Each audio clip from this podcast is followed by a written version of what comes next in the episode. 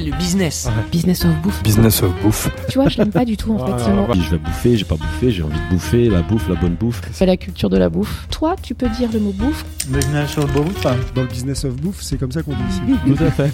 Je suis très contente de dire bouffe. Nous sommes Daniel et Philibert. Daniel est brésilien et vit à Paris depuis plus de 10 ans. Il est amateur de vin nature et adore cuisiner. Philibert est savoyard, un ambassadeur de son terroir. Nous avons eu l'idée de partager nos rencontres dans un podcast Business of Bouffe. Nous parlons bouffe, mais avec un angle business. Bonjour à tous, bienvenue dans ce nouvel épisode de Business of Bouffe. Alors, je suis comme d'habitude accompagné de mon cher associé brésilien Daniel Coutinho. Bon dia Daniel. Bon dia Philibert. Je travaille mon accent brésilien. Alors aujourd'hui, nous sommes avec l'un des plus célèbres chefs pâtissiers français et en plus nous sommes très heureux parce que on va avoir aujourd'hui la participation de sa femme qui va nous rejoindre dans quelques minutes et c'est important pour nous parce qu'en préparant le podcast, on s'est rendu compte que au-delà du fait qu'ils partagent leur vie, elle travaille avec lui et elle, elle- il lui doit beaucoup dans la réussite euh, de, de- du projet de, de Christophe Michalak. Donc nous sommes justement aujourd'hui avec Christophe Michalak et Delphine Michalak. Bonjour Christophe. Bonjour les garçons. Bonjour. Alors, euh, pour commencer, je te laisse te présenter en, en- en deux minutes, sachant qu'après on a tout le, tout le podcast pour venir plus en détail sur ton parcours. Alors c'est très délicat de parler de soi, mais écoutez, euh, Christophe Michalak, bonjour tout le monde, chef pâtissier. Euh, voilà, je fais en sorte euh, euh, que chaque jour de ma vie, euh, j'essaie de devenir meilleur et j'essaie de m'améliorer, de, de faire que mes gâteaux soient de, de mieux en mieux. Voilà, c'est un peu ma définition de tous les jours. Super. Alors on a une question rituelle dans ce podcast, avec toi ça va aller assez vite. C'est pourquoi la bouffe? Comment Ah. t'es arrivé dans la, dans la bouffe? Écoute, j'ai toujours été Très gourmand. Ouais. Euh, on va pas se mentir. Euh, après, je pense sincèrement, que j'ai fait ce métier parce que j'adorais faire des gâteaux pour faire plaisir à, à mes amis Ouais. et à ma famille et surtout à ma maman. Voilà, donc c'est vraiment le plaisir d'offrir et le plaisir de faire plaisir Ouais. qui m'a amené euh, vers la voie de d'être pâtissier. Tu as toujours voulu faire de la pâtisserie ou tu aimais cuisiner en général Alors non, Ça- pour être sincère avec toi, bon déjà quand j'étais petit, je voulais être euh, je voulais être un super héros. Après, je voulais être un Superman, je voulais être un policier. euh, comme tous pompier, les gosses, un gosses, cosmonaute. Et, euh, et en fait, très jeune, j'adorais dessiner. Moi, j'étais passionné par les Marvel. Mais les Marvel, Ah, il y a d'accord. 30 ans, Oui. euh, c'était totalement inconnu. Donc, j'étais, euh, j'ai acheté une dizaine de Captain Marvel. euh, America et Spider-Man. Exactement, ouais, Ah. c'était Speed Strange euh, et compagnie à l'époque. Et je dessinais énormément. Et, euh, et moi, je voulais devenir dessinateur et éventuellement même rentrer aux Beaux-Arts. Voilà, Ouais. c'était vraiment ma, ma cam. euh. Ouais. Et puis finalement, euh, euh, j'étais aussi gourmand et j'ai voulu rentrer euh, dans la vie active et euh, j'ai Et la choisi la pâtisserie pâtisserie. garde quand même une dimension de, de- Artistique. artistique énorme. Et euh, Ouais. radicalement. Ouais, Super. Et comment t'es rentré dans la pâtisserie Alors? T'as fait un- c'est l'apprentissage Alors, très jeune. ouais, ouais, alors moi j'ai une vie très complexe hein, parce que euh, de le, j'ai vécu en Picardie jusqu'à 7 ans. Euh, 7 ans, bon, j'ai fait très simple. Hein, je, je, je rencontre mon père biologique euh, qui euh, donc se remet avec ma maman et euh, nous emmène. euh, on voyage beaucoup en fait. On voyage. Bon, j'apprends 20 ans plus tard, j'ai appris que c'était un escroc et en fait on, on, est- on s'échappait euh, de toutes ces magouilles. Ouais. Mais voilà, on commence à beaucoup bouger, notamment euh, sur toute la partie atlantique et on se stabilise un petit peu euh, sur la Vendée. Ouais, Donc en fait, toi, c'est quand t'es môme, c'est très difficile parce qu'on déménageait tous les ans, voire deux fois par an. Ah oui. J'ai un souvenir copains, sur le ça, CM2 et la cinquième, j'ai fait deux deux années euh, dans deux établissements différents, donc Ça, c'était c'est très dur. très très dur. Et en fait, je pense que ça m'a forgé tout ça. Ça m'a forgé euh, un tempérament de euh, comment je pourrais dire de, de gagnant, tu vois. euh, Mhm. je, je, je suis un, un quelqu'un qui ne lâche pas euh, Mhm. devant l'effort. Et, et donc voilà, c'est cette petite partie là qui, qui a fait que ça m'a un peu réveillé. Et à ce moment-là, donc tu tu commences un apprentissage. euh, Alors oui, pardon, euh, ouais. j'avais perdu le fil de ma question. ouais, c'est pas grave. Euh, On est là pour te rappeler. voilà, c'est le matin, c'est normal. Euh, écoute, euh, j'ai une carrière, enfin, euh, j'étais pas mauvais à l'école, mais comme on déménageait tout le temps, tout le temps, tout le temps, ça a été très très difficile. Et puis il faut savoir aussi que dans mes antécédents, ma, ma maman était euh, aide-soignante. Ouais. Euh, maman, ça, a- ça a toujours, ça a toujours été mon modèle en fait. Hein. Elle travaillait de nuit euh, à l'hôpital et de jour elle faisait des ménages. Et quand tu as ça devant toi, eh ben t'as pas le droit de pleurer, t'as pas le droit de te plaindre. Et puis ma maman était la neuvième de, elle a neuf frères et sœurs. Quand même. Donc, euh, ma grand-mère était normande, mon grand-père était italien, et euh, j'ai des oncles et des tantes qui ont aussi été des, des forts modèles pour moi, des gens qui ne se plaignaient jamais, des gens très simples, Mhm. euh, d'un milieu très populaire, Mhm. mais euh, voilà, le travail pour le travail, l'honnêteté, euh, et je pense que tout ça, ça m'a je me suis imprégné de tout ça et ça a fait euh, certainement ce que je, je suis devenu en fait. Euh, c'est un peu l'ADN de ma vie. Euh, donc je voulais un peu devenir comme eux et je voulais travailler avec mes mains, même si euh, j'aurais préféré euh, rentrer aux beaux arts, mais je me suis un peu pris un peu trop tard. Euh, et comme voilà, concrètement, l'école, c'était sympa, mais c'était pas non plus ma, ma voie. Ouais. J'ai décidé euh, de faire quelque chose avec mes mains, donc j'ai fait une sorte de pré-apprentissage parce que j'étais trop jeune. Tu avais quel âge, genre? j'avais 14 ans. 14 ans, ouais, c'est ça. Euh, et j'ai fait une sorte de classe où tu sais, tu, tu travailles un peu partout. Euh, donc j'ai fait une semaine en électricité, une semaine en électronique, une semaine dans un garage, une semaine dans un restaurant, une semaine dans une boulangerie. Ah, au moins, c'est concret, ça permet de chercher sa voie. Voilà, Ouais. voilà. T'es à l'école, Ouais. mais euh, chaque mois, en fait, tu fais une semaine. euh, Un atelier, Voilà. Alors, je t'explique pas le calvaire parce que moi, je suis pas trop bricolo à la base, Ouais. hormis dans les gâteaux. Euh, donc, je me rappelle quand j'ai fait l'électricité, j'ai vu un mec euh, monter un tableau électrique pendant euh, toute une journée et je lui passais la clé de 12 ou le, le tournevis euh, plat ou cruciforme et j'ai cru que j'allais mourir. Alors Là, je me suis dit, non, électricien, c'est un super métier, mais moi, c'est pas ma cam. Pas truc, Et, ouais. et, et vice versa sur tous les autres métiers. Mécanicien, c'est pas du tout mon truc. euh. Et puis à un moment donné, euh, je fais la cuisine et la cuisine, ça me plaît. Euh, sauf que le mec est un, un thénardier. Je me fais engueuler du matin au soir Ouais. et je me réfugie un petit peu en, en pâtisserie parce que c'était le seul endroit où il pouvait pas trop m'engueuler. Il faisait chaud. Je faisais des tartes aux pommes et je bouffais la moitié des tartes aux pommes et euh, ouais, je, je me plaisais bien là-dedans. Mais dans ma tête, euh, je me dis bon. Euh, pâtisserie, ça me plaît bien, mais pâtissier, c'est pas forcément un métier. Tu vois, on est quand même dans les années. euh, Oui, à l'époque, on n'en est Euh, pas. 90, Oui, toi, le euh, pâtissier même la star. cuisine euh, était ringard. donc, Oui, euh, oui, alors la un peu moins, pâtisserie- un peu moins, mais et la je me dis- pâtisserie encore plus. Bah encore plus, ouais. Et, et je me dis bon, bah autant choisir un métier, autant choisir euh, d'être cuisinier. Et de là, je fais un stage euh, d'été euh, pour devenir apprenti cuisinier dans un Mhm. tout petit un bled euh, qui s'appelle Tifauge à l'époque, euh, euh, qui est en Vendée, un truc. Mhm. euh, le mec qui fait des frites en douillettes, hein, c'était très simple. Et voilà, et je retombe sur un Thénardier bis qui vraiment tout ce que je fais ne va pas. Donc je, à un moment donné, je me cantonne à la plonge et j'essaie de faire. en Plus ma mère est extrêmement euh, rigoureuse, donc si tu veux, je tiens ça d'elle et la plonge, elle était mais au, au millimètre. Et j'avais 15 ans. Hein. Ouais. Et, et même avec bien, ça, euh, j'ai passé trois jours chez lui. J'ai l'impression que j'ai- je suis resté trois ans. Et à la fin, il dit à ma maman que bon, il veut, il veut pas me garder, euh, il me prendra pas en apprenti, il me sent pas, euh, gna. Et moi, en fait, je, suis- je jubile. hein. Je suis super heureux parce que je, je trouvais ce mec Tu très désagréable. Et, et je dis à ma maman, écoute, c'est euh, en fait la cuisine, c'est pas mon truc. Euh, je pense vraiment que c'est la pâtisserie mon truc. Et là, dans ma tête, euh, je savais que j'avais décidé de quoi serait mon avenir, de quoi serait mon métier de demain, et que j'allais tout faire pour atteindre le euh, le Graal en tout cas. Voilà. Euh, je connaissais rien à la pâtisserie encore une fois, hein, mais à part le gâteau yaourt et la salade de fruits, mais je, je savais que c'était ce métier que je voulais faire et que là j'allais vraiment euh, tout faire pour pour épater ma maman. Mhm. Euh, et voilà. Et de là, bah, je suis rentré euh, en pré-apprentissage encore une fois parce que j'avais pas 16 ans. Ouais. Euh, et je suis rentré à la, à la Bruffière, donc un bled de 2000 habitants, peut-être qu'il y a 2500 habitants maintenant en Vendée. Ah, Et euh, il y avait deux boulangeries côte à côte. J'ai pris la meilleure et euh, on faisait des, des éclairs avec la crème pâtissière, c'est de la poudre et de l'eau. Ouais. Et voilà, ça, ça volait très bas. Ouais, c'est Euh, encore. euh, mais ben, ben voilà, c'était mon premier job. Donc je Oui, commençais à ben, 3 heures c'est du match, je faisais un peu de boulangerie.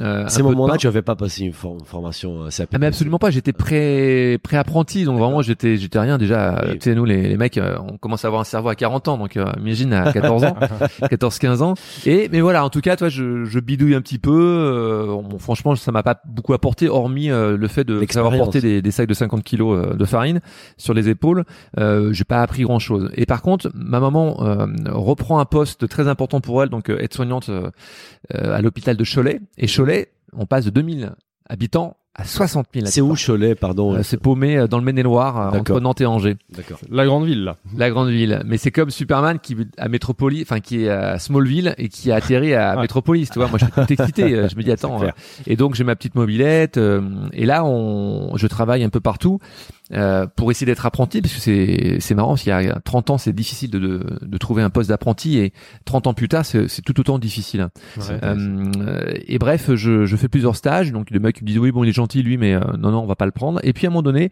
il y a un petit artisan. Euh, ouais, il y a que deux apprentis. Euh, bon c'est pas top ce qu'il fait, mais euh, il me donne ma chance. Il me dit ok je le prends. Ok. Et j'ai passé deux ans. euh, alors ça me fait marrer parce que j'en parle parfois à mes, à mes petits jeunes. Et on travaillait avec des balances Robert Val. Tu sais quoi, c'est les balances. balances euh, bah, c'est des balances tu sais où tu mets des poids d'un côté. Ah oui, ouais. ouais. Et- Ah, ouais, et c'est vraiment les trucs de, de- ouais, ouais. de l'âge féodal. Hein. Ouais. Et on faisait des tartes au citron avec du pulco citron, qui est un, Ah, un citron tout prêt Ouais, euh, que tu trouves dans le commerce. Mm. Euh, on faisait les éclairs, on les garnissait le, le lundi, ils restaient au frigo et tous les jours on les on les nappait de fondant. Ah, c'était mais c'était Ah, catastrophique, ouais. catastrophique. Et en fait, quand quoi tout arrive dans la vie, hein, il faut travailler, Tu, travailler, tu partais travailler. de loin alors. hein. Je partais de très loin. C'est pour ça que quand j'en- je, je vois parfois des gamins qui ont la chance euh, de faire des apprentissages incroyables dans des très belles maisons, mais c'est une chance fabuleuse. Il faut. Euh, euh, puis à, à l'époque, il n'y avait pas les réseaux sociaux, il n'y avait pas Internet, il y avait très peu de livres. Ouais. Très peu de magazines, voire pas du tout. Oui. Euh, donc, tu étais livré à toi-même. Mais quelque part, c'est encore mieux parce que moi, j'ai travaillé 20 fois plus Ouais. pour être ce que je suis. Et maintenant, euh, voilà, on me la fait pas à l'envers. Maintenant, tu vois, c'est, je trouve que c'est fabuleux parce que le mec qui, est devenu, qui veut devenir pâtissier, maintenant, il- euh, regarde derrière moi, t'as, t'as tous les livres du monde qui sont dans ma bibliothèque. Ouais, il y a vrai. Il y a, centaine beau- il y a livres. beaucoup là, de livres derrière nous, c'est clair. Euh, tu as, tu as tout sur les réseaux sociaux. Tu, tu veux chercher, tu cherches une recette de crêpes ou de fiadone ou de, de Paris-Brest. Tu trouves tout ce que tu veux. plus- Euh, moi, à l'époque, euh, ben, euh, Tu apprendrais, très très dur. Tu apprenais avec les professionnels de l'époque qui t'es passé un peu. Ouais, et puis on, on donnait pas les recettes. Euh, Ah. c'était, c'était très C'est un particulier.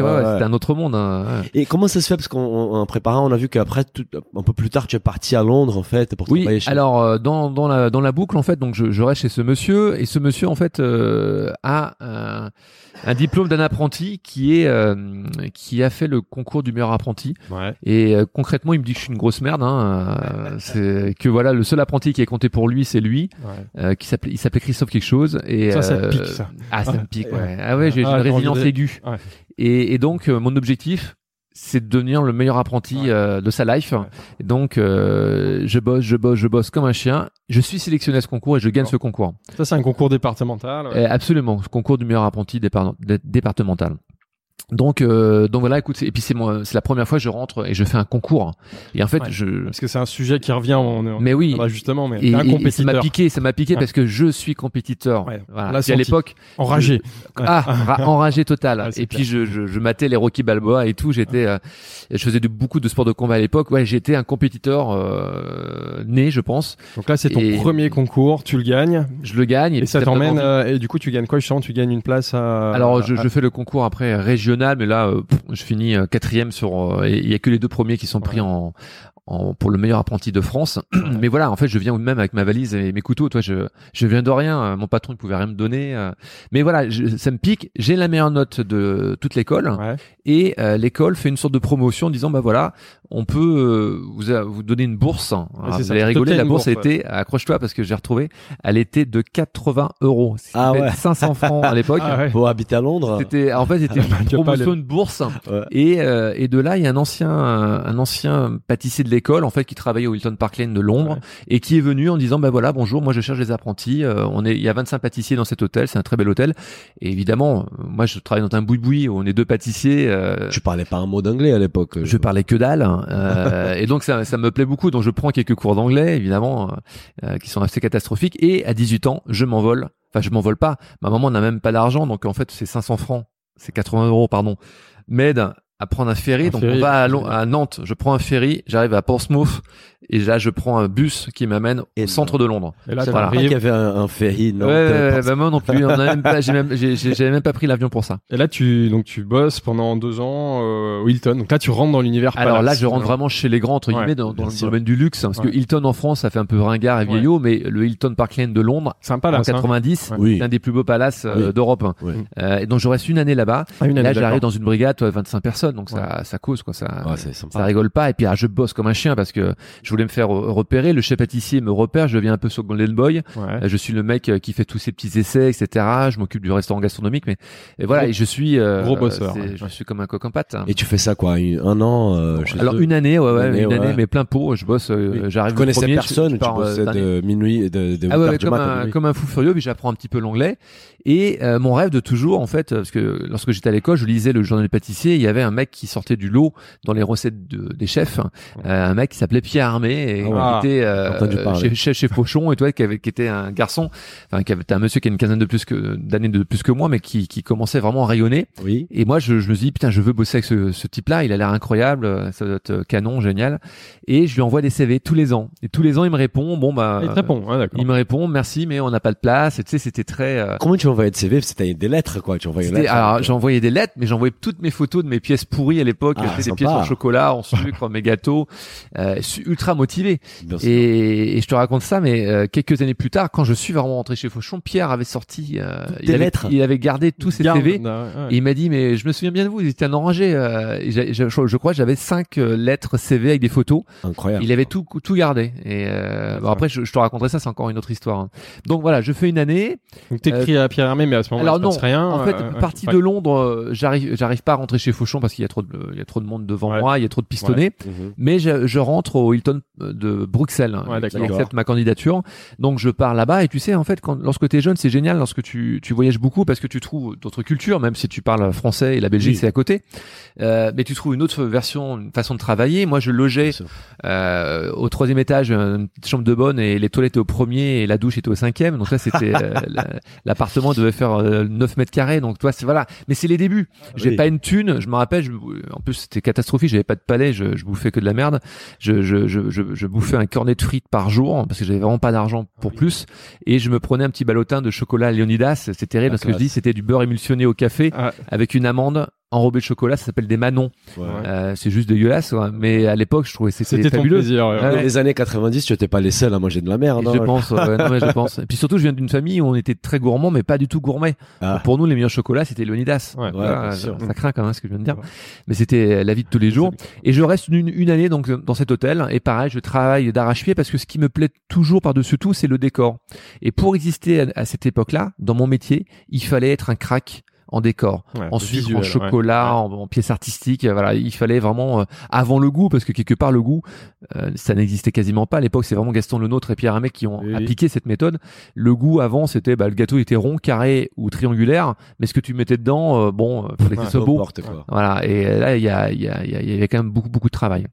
Et donc tu dirais que tout début, en fait, quand tu as commencé, vraiment, euh, tu t'es développé plus sur la partie esthétique de la pâtisserie qu'à la Complètement, partie. euh, totalement artistique. Et puis la, la chance de ma vie, tu sais que tu rencontres plein de copains en fait euh, quand Bien tu sûr. bosses à- et, et notamment à Londres, j'ai rencontré un ami qui s'appelait Patrick Lassac, qui est maintenant le chef du, de l'hôtel Bellagio à Las Vegas. Uh-huh. Ouais. Et Patrick en fait va travailler à l'hôtel Negresco à Nice, Ah, il m'appelle, il me dit écoute, là euh, parce que lui il sentait que j'étais un petit jeune qui allait exploser, Qui il avait envie, 50 quoi, plus ouais. que moi euh, Patrick. Il me dit là le chef qui est là, il vient de d'être euh, de gagner le concours du du Cédus donc du meilleur dessert à l'assiette de France. Ouais. Euh, il se prépare pour les mofs et il me dit c'est ce mec là qui, qui, qui va t'amener euh, au plus haut niveau parce que c'est un tueur en artistique, en sucre, Mhm. en goût, en dessert assiette, c'est un tueur. Donc il faut que tu viennes. euh, Il y a un commis qui s'en va. Je lui ai proposé ta candidature. Il veut te rencontrer. Ce Et là, c'est pris- Grégory Collet, c'est ça? Exactement. Voilà. Et là j'ai pris euh, j'ai pris tout de suite l'avion. Je je- j'ai débarqué là-bas. Il m'a embauché direct. Donc et commis pour commencer. je suis ouais, resté deux ans à, à ses côtés commis. Vraiment commis. En fait il y avait cinq commis. Hein. Il y avait pas lui. mal entre plus cinq Bruxelles et commis. Nice, ça change. Quand Oui, même. oui, oui, oui. Ah bah là, tu arrivé sur la côte d'Azur, il fait beau, euh, t'as plein de copains, tu fais la teuf toute la nuit, c'est super. Et je passe vraiment, ça a été le déclenchement, le gros déclic de ma Ouais. carrière. Pendant huit mois, il m'a foutu sur la gueule tous les jours. euh, Ça, à chaque fois, il y avait un truc qui allait pas. Ouais. Et vraiment, j'en ai souffert euh, beaucoup. Et, et pourtant, j'étais un enragé parce que, pour te dire, c'était très dur à l'époque. C'était des heures de restauration. Donc, tu fais 8 heures du matin jusqu'à 1 heure du matin. Ouais. Et tu as 2-3 heures de coupure. Donc, en général, les potes euh, allaient dormir sur la plage Mhm. ou on rentrait chez nous, qu'on habitait à côté. Pour dormir. Moi, j'habitais beaucoup plus loin que ça, donc euh, en fait, qu'est-ce que je faisais? Bah, Je restais et je faisais du sucre, euh, des roses en sucre, euh, des pièces en chocolat. Voilà, je faisais que des choses artistiques. Et un jour, euh, je me souviens comme si c'était hier, ça a été encore un, un déclic encore plus important pour moi. Euh, il est rentré dans une petite pièce, euh, c'était la seule pièce où il y avait la clim à l'époque. Oui. T'imagines, c'est la limite de la terre battue euh, dans la pièce. Et c'était la, la pièce où on faisait un peu de chocolat, de bidouille. Et là, je faisais des, des roses en sucre. Et euh, il ouvre la porte, il me dit euh, c'est toi qui as fait la pâte sucrée là Euh, Et je dis bah oui chef. Euh, Et en fait j'avais confondu, euh, il, mettait tout en grammes et j'avais confondu le G de grammes avec un zéro et j'avais fait une pâte sucrée avec je sais plus quoi 5 kilos de beurre au lieu de 500 grammes, enfin n'importe quoi et donc j'avais fait euh, une grosse bouse. Et il m'a vraiment violemment mis ça sur la tronche en me disant mais t'es vraiment qu'une merde, c'est pas possible. Et vraiment il ferme la porte et là toi j'ai accusé le coup, j'ai arrêté ma petite lampe à sucre, j'ai tout rangé, je suis rentré chez moi. Et gros doute, tu vois, gros doute euh, Sur- sans moi. Tu devrais Ouais. euh, Est-ce que t'es dans et- la bonne direction, la bonne voie Ouais, ouais, je me suis dit, waouh, euh, j'ai fait le service du soir, toi, un peu euh, pas terrible. J'ai passé le week-end à, à Gamberger. Ouais. dans ma petite chambre de bonne. Et, euh, et je suis revenu donc le lundi. Et le lundi, au lieu de faire des, des essais en sucre, bah, je suis toujours resté l'après-midi. Je suis pas, j'ai toujours pas fait une coupure en fait. Ouais, Mhm. je Je restais l'après-midi et c'est là où j'ai commencé. Donc j'avais un temps pile. hein. J'ai commencé à acheter le, le magazine Turiès et euh, j'ai commencé à essayer toutes les recettes que je voyais sur Turiès. Ah. Et je me suis, j'ai commencé à prendre un joli, euh, une sorte de de, de, de, de book et j'ai écrit tiens cake citron recette Pierre Armé, cake citron recette Gaston Lenôtre, cake citron recette Intel, en me disant eh bien maintenant je vais travailler sur toutes mes bases Ouais. parce que visiblement je les maîtrise pas. Mhm. Euh, et tiens, pourquoi le cake citron de Pierre Armé, il y a une crème, euh, une crème épaisse dedans, et pourquoi le le, le, le cake citron euh, de Gaston le nôtre, il le laisse foisonner, il le laisse reposer et après il le foisonne. Euh, pourquoi? Et Mais- personne pouvait me répondre. Oui, parce que toi, tu avais les recettes, mais tu avais pas les rationnels derrière. Complètement. Ouais. Donc à ce moment-là, j'ai commencé un travail de titan. J'ai fait toutes mes recettes, toutes ces recettes-là, je les ai goûtées, je les ai analysées. J'ai commencé à construire mon palais. Et pourquoi Quelle est la différence entre un citron de menton, un citron euh, euh, amalfitain, Ah. un citron normal Et bah, écoute, depuis l'âge de 20 ans, j'ai 46 ans.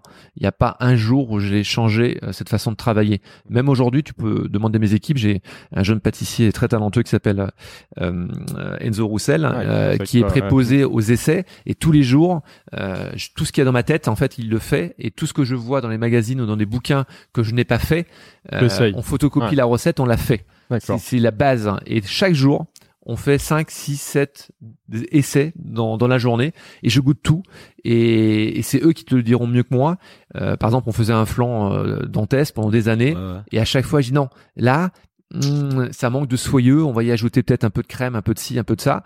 Et ils le font, mais toi, je sens qu'ils sont pas convaincus. Ils me disent putain, il a encore, il a pété encore un plomb. euh, euh, ça va rien changer. Et ah, finalement, ils viennent me voir, ils disent putain, le, le flan est meilleur qu'avant. Ah ouais. Et, et ça, c'est c'est un truc qui m'anime depuis l'âge de 20 ans. Voilà. Ouais. Et c'est ce déclic que j'ai eu. euh, Et c'est certainement une des clés de ton succès aujourd'hui, c'est que tu, tu essayes beaucoup, tu produis beaucoup. ah, tu je, testes, ne lâche ouais, ouais. jamais, jamais, jamais, jamais. Et tu Puis je- crées je- beaucoup d'ailleurs, parce que c'est vrai que finalement, euh, ta, ta carte évolue tout, quasiment Ouais, mais c'est mon truc. Ouais. Je, je, je, y a même- j'adore, on nous a posé une question. ça, ok. Oh, pardon, je, je te coupe, mais euh, en fait, on a on a posé la question, on a dit à notre audience, et je pense que vous avez partagé aussi sur ton réseau, sur ton compte Instagram, euh, qu'on allait t'interviewer. Et On a demandé à l'audience s'ils avaient des questions à te poser, donc on a reçu euh, une- beaucoup beaucoup des questions.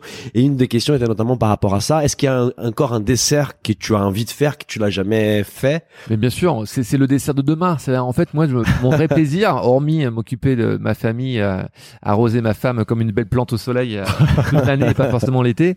Euh, Contente quand elle va arriver. euh, mon quotidien, c'est c'est- c'est c'est de créer le dessert absolu, le, le- le dessert ultime. Tu sais, c'est c'est de faire mieux jour après jour. En fait, moi, je suis quelqu'un qui a besoin euh, d'évoluer euh, en, en tant que que mari, en tant que père de famille, en tant que chef d'entreprise, en tant que pâtissier. Je ne veux sans arrêt évoluer. Euh, voilà, j'ai un besoin de ça. C'est viscéral. Oui, C'est une très bonne Donc ça me pousse sans arrêt. Et je reviens sur Greg, qui a été un mec extraordinaire et très important dans ma carrière. Ouais. Euh, Lorsqu'il m'a vu travailler, euh, en fait, au bout de huit mois, puis j'ai eu aussi un autre déclic. Ça c'est tellement ridicule ce que je vais te dire, mais je, je faisais un, un glaçage au chocolat à l'époque avec du cacao poudre, ce qu'on appelle un glaçage goudron. C'est noir. Je déteste ce genre de glaçage. C'est très sucré. Pour moi, c'est inintéressant. Mais bref, je fais cette recette. Et puis j'étais prêt à la, la stocker dans un seau. Et puis je sais pas pourquoi je, je mets le, le chinois et je, je, je chinoise ma recette. Et là, je vois qu'il y a plein de détritus de, de, de cacao poudre, si tu veux, parce qu'à l'époque, on ne mixait pas les, les, les glaçages. Et là, donc, je viens de comprendre moi-même que euh, en chinoisant mon glaçage, eh bien, j'avais euh, un résultat qui était euh, qui était mieux. Mhm. Mmh. Et ben, ça aussi, ça a été un déclic. C'est que j'ai- j'ai j'ai pris confiance en moi et j'ai commencé à, à apporter un petit truc en plus. La dimension Euh, créative qui arrive de dire, ouais, tu très, mets ta... très péjoratif Ouais. et très ridicule ce que je viens de dire, mais je jure c'est un petit déclic. Comme quand Oui. tu joues au tennis ou au foot, Oui. et à un moment donné tu, tu sens, tu sens le geste euh, venir. Et huit mois plus tard, je, je suis toujours dans cette même pièce euh, à tremper des bonbons au chocolat. Et là, Greg, huit mois plus tard, hein, quasiment jour pour jour, Les gars qui t'avaient défoncé. en ouais, euh, mon chef qui m'a défoncé, qui était euh, incroyablement bon mais pas tendre, rentre dans la dans cette pièce. Et il surveille, il regarde tous mes bonbons chocolat que je trempais donc à la main. hein, il n'y avait pas d'enrobeuse à l'époque. Et là, je me dis bon bah prépare-toi mec, il va te défoncer. Mais là, j'étais machine de guerre à l'époque. mhm, mhm. Et il regarde tout, il regarde tout pendant 2-3 minutes, tu sais. Donc t'attends la, t'attends le coup qui va, qui va tomber. Et il dit rien. Il, vient- il, il, il, ouvre la porte, il est prêt à partir. Il me regarde, il fait, rappelle-moi quel âge tu as. Et je dis, ben, j'ai, j'ai 20 ans, chef. Ah ouais. Il dit, ben, moi, j'ai, j'ai 32 ans. Euh, et moi, j'ai eu un déclic dans ma vie quand j'avais 28 ans. Il me dit, toi, t'as 20 ans, et là, je le sens, t'as, ton déclic, ça y est, il vient, il vient d'avoir lieu. Ah ouais. me dit, à 20 ans, tu vas tous les bouffer. Ça, ça fait du ferme bien, la quoi. porte. Je te jure, j'ai eu le, le poil Ah qui ouais. s'est hérissé, même d'ailleurs, le fait d'en parler. Ouais. J'ai, envie d'aller courir euh, Ah ouais. deux kilomètres à l'histoire de, de me Bah, calmer. reste là parce qu'on a encore une On a heure. encore besoin de toi, là. Mais toi, ça m'a, euh, ça m'a donné une force phénoménale parce que je me suis dit, euh, Oui, c'est bon chemin. Ouais. Ne lâche rien. Mhm. on- Oui, surtout que tu nous l'as dit, tu as eu des doutes quelques mois avant. Là, au moins, c'est c'est c'est derrière toi maintenant. Tu Eh sais, ben oui, oui, tu sais il faut avancer. Voilà. Et j'ai passé deux ans après phénoménal avec ce Donc, mec. C'est ton, euh, ton premier mentor. Ah ouais, euh, ouais, je, je lui dois énormément. Puis après, Ouais. il, a, il a préparé le MOV, donc j'ai beaucoup, beaucoup anticipé, j'ai beaucoup participé à cette aventure, et donc c'était, euh, c'était assez génial. T'es Et- pas, resté à, à Nice après, t'es revenu à Paris? Tu peux nous expliquer comment, dans quelles conditions Bah, en ça fait, c'est le service militaire qui m'a Ah, rappelé. d'accord. Ouais. Donc là, j'étais ultra triste de perdre à l'époque un an de ma vie euh, euh, à faire ça. Donc j'ai tout fait pour me faire réformer, ça n'a pas marché. Et, et étonnamment, j'ai le tympan percé de l'oreille. Bon, depuis, j'ai fait une grève de, de l'oreille. Euh, voilà, euh, je me suis pris un mauvais coup un jour, une, une claque par, par mon père euh, biologique. Euh, c'est le seul euh, avantage qui m'a donné ma vie, c'est qu'il m'a pété le tympan. Et euh, le fait d'avoir pété le tympan m'a fait réformer de l'armée. Donc quand même, c'est paradoxal, mais c'est quand même énorme cette histoire. Ouais. Et donc, moi, j'étais super content. C'est-à-dire que je suis resté trois semaines à l'armée. Ils m'ont réformé direct parce qu'ils n'avaient pas vu cette anomalie. Ouais. Et là, la chance de ma vie, je suis à Paris. Moi, il y a deux endroits où je veux travailler, c'est chez Fauchon et Pierre Armé, Bien sûr. et deux, euh, l'hôtel de Crillon ouais. avec Christophe Feller qui était aussi mon idole. Oui. Euh, J'appelle Greg, je dis chef là, euh, je suis là, je suis chaud patate. Est-ce que vous pouvez les appeler? Toi, j'ai même un peu honte de lui demander ça. Je dis vous pouvez pas les appeler et tout. Et tout de suite, il fait je m'en occupe. Ouais. Et le mec, il l'a appelé. Classe. Euh, il me dit écoute, euh, euh, Felder, il est en vacances. Mhm. Par contre, j'ai appelé Pierre Armé, je lui dis tout le bien que je pensais de toi et il t'attend, tu peux Ah, aller le voir. Et c'est là, quand j'ai rencontré plus, Pierre. il avait tes lettres. en fait. Ben oui, c'est là que il a sorti. Il te connaissait. C'est fou cette histoire. Il, il sort mes lettres, Donc, mes bien fait. T'as bien fait. Et il me dit, euh, mais oui, mais je vous, je vous vois très bien. Et il me dit, écoutez, je suis désolé, je n'ai vraiment pas de place euh, à vous proposer. Et à cette époque, c'était fabuleux. On est quand même en 95. 95, je crois. Et je lui dis, écoutez, est-ce qu'il est possible Je reste un mois, je fais un stage d'un mois, gratos. Là, euh, je fais une petite souris, vous me mettez où vous voulez, euh, mais je suis avec vous pendant un mois. Technique il me dit, du bah, pied ouais. dans la porte. Ouais. T'as raison. Il dit, bah, si vous voulez, oui, allez-y. Putain, cette étape, tu pouvais faire un stage d'un mois, t'avais pas besoin de papier, de Ouais. l'approbation d'une école, etc. Et je suis resté un mois. Alors, je t'explique pas, pendant ce mois-là, j'ai fait tout. tout. le bruit que je ouais. pouvais. J'ai tout fait pour être le mec le plus, euh, le plus magique. Et euh, au bout d'un mois, euh, je me rappelle, c'est Sébastien Godard, je crois, qui avait été voir Pierre Armé en disant "Attendez, le, le gamin qu'on a là, je sais, je sais pas d'où il vient, mais il faut le garder. Ouais. Il est là avant Ah, tout le monde, il, oui. pra- il part après tout le monde, il fait des pièces en sucre, il fait des trucs, il fait des essais de gâteaux, il nous les fait goûter tous les jours. Euh, et, j'ai, et donc Pierre, avant que je parte, euh, m'appelle, il me dit écoutez, euh, finalement on se sépare de quelqu'un euh, et je peux vous proposer une place. Alors c'est le, le salaire, il est au ras des pâquerettes. Putain, moi je m'en foutais total. Ouais. Il me dit voilà demi-chef de partie euh, euh, à la production des euh, à la production des biscuits en fait voilà responsable biscuits entre guillemets Donc tu l'équipe. comme ça mais vraiment dans je les- dis mais oui Ouais, oui bah oui ouais, moi je prends sûr. tout de suite Et tu rentres dans l'équipe de Pierre et Armé je à ce rentre dans l'équipe de Pierre Armé et rêve. là dans ma tête je me dis mais attends mais là je rentre dans le cercle parisien Ouais. Mhm. euh, je peux pas être mieux quoi. Je... Et puis attention, il y avait des cadors à l'époque. Il y avait d'ailleurs, a- c'est marrant parce que je rêvais de ça. Il y a dix ans avant que je rentre chez Fauchon, il y avait des cadors qui ont bossé avec Pierre, qui étaient Frédéric Beau, Mhm. Euh, le talent, euh, euh, le talent immense de Frédéric Beau qui a, qui a créé, euh, qui a développé la marque Valrhona et qui a fait tant de choses pour notre métier. Christophe Feller, qui est pour moi pâtissier mais euh, tellement talentueux. Mhm. Euh, Jean-Michel Perruchon qui a une magnifique école qui s'appelle Belle Conseil. Euh, voilà, il y avait vraiment des Tous ces cadors. gens font partie de l'équipe de Et il y a dix ans, c'était Ouais. ces gars-là. Ouais. Et moi, quand lorsque j'y étais, bah, j'allais voir tout le monde et je leur disais, hé les gars, nous, euh, il y a dix ans, c'était eux. Ben moi, je vous dis là, euh, Dans 10 ans, c'est moi, je veux devenir le nouveau Felder, je veux devenir le nouveau Frédéric Beau. Et tout le monde me regardait, mais comme un, un extraterrestre. Déjà très ambitieux. Ouais, ouais. Ouais, Tu voulais devenir un grand pâtissier. Et je précise que je prends pas de drogue. Hein. la, seule, la seule drogue, c'est le sucre Bah, et les sucre, gâteaux. ouais.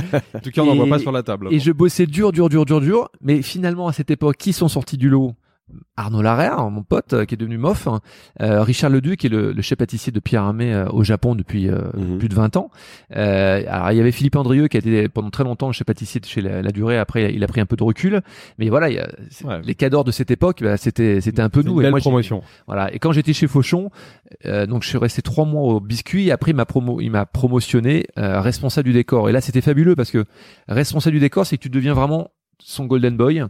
et tout ce qu'il a dans la tête bah c'est toi qui le qui le transmet un peu ce que je te disais avec Enzo euh, Roussel euh, mon petit que j'ai là qui est génial euh, c'est voilà tu, de- tu deviens vraiment presque bras droit, intime. quoi. Bras, ouais, ouais. voilà. et euh, et donc euh, et en plus moi le décor c'était ma cam donc euh, et j'en ai profité aussi pour faire beaucoup beaucoup de concours parce que j'en ai pas parlé mais à Nice euh, je m'étais attelé à faire pas mal de concours mais j'étais Ouais. encore un jeune chiot euh, prometteur mais j'avais pas encore gagné et euh, à Paris, j'ai fait un grand concours, le, le, le, le concours Charles Proust. Pareil, je, je finis quatrième ex aequo, mais euh, très jeune, pas du tout coaché par quelqu'un, mais en tout cas j'avais l'écro. Et je fais aussi la Coupe de France euh, de sucre à l'époque, et je finis troisième euh, derrière des cadors, donc euh, voilà, non quatrième pardon à l'époque.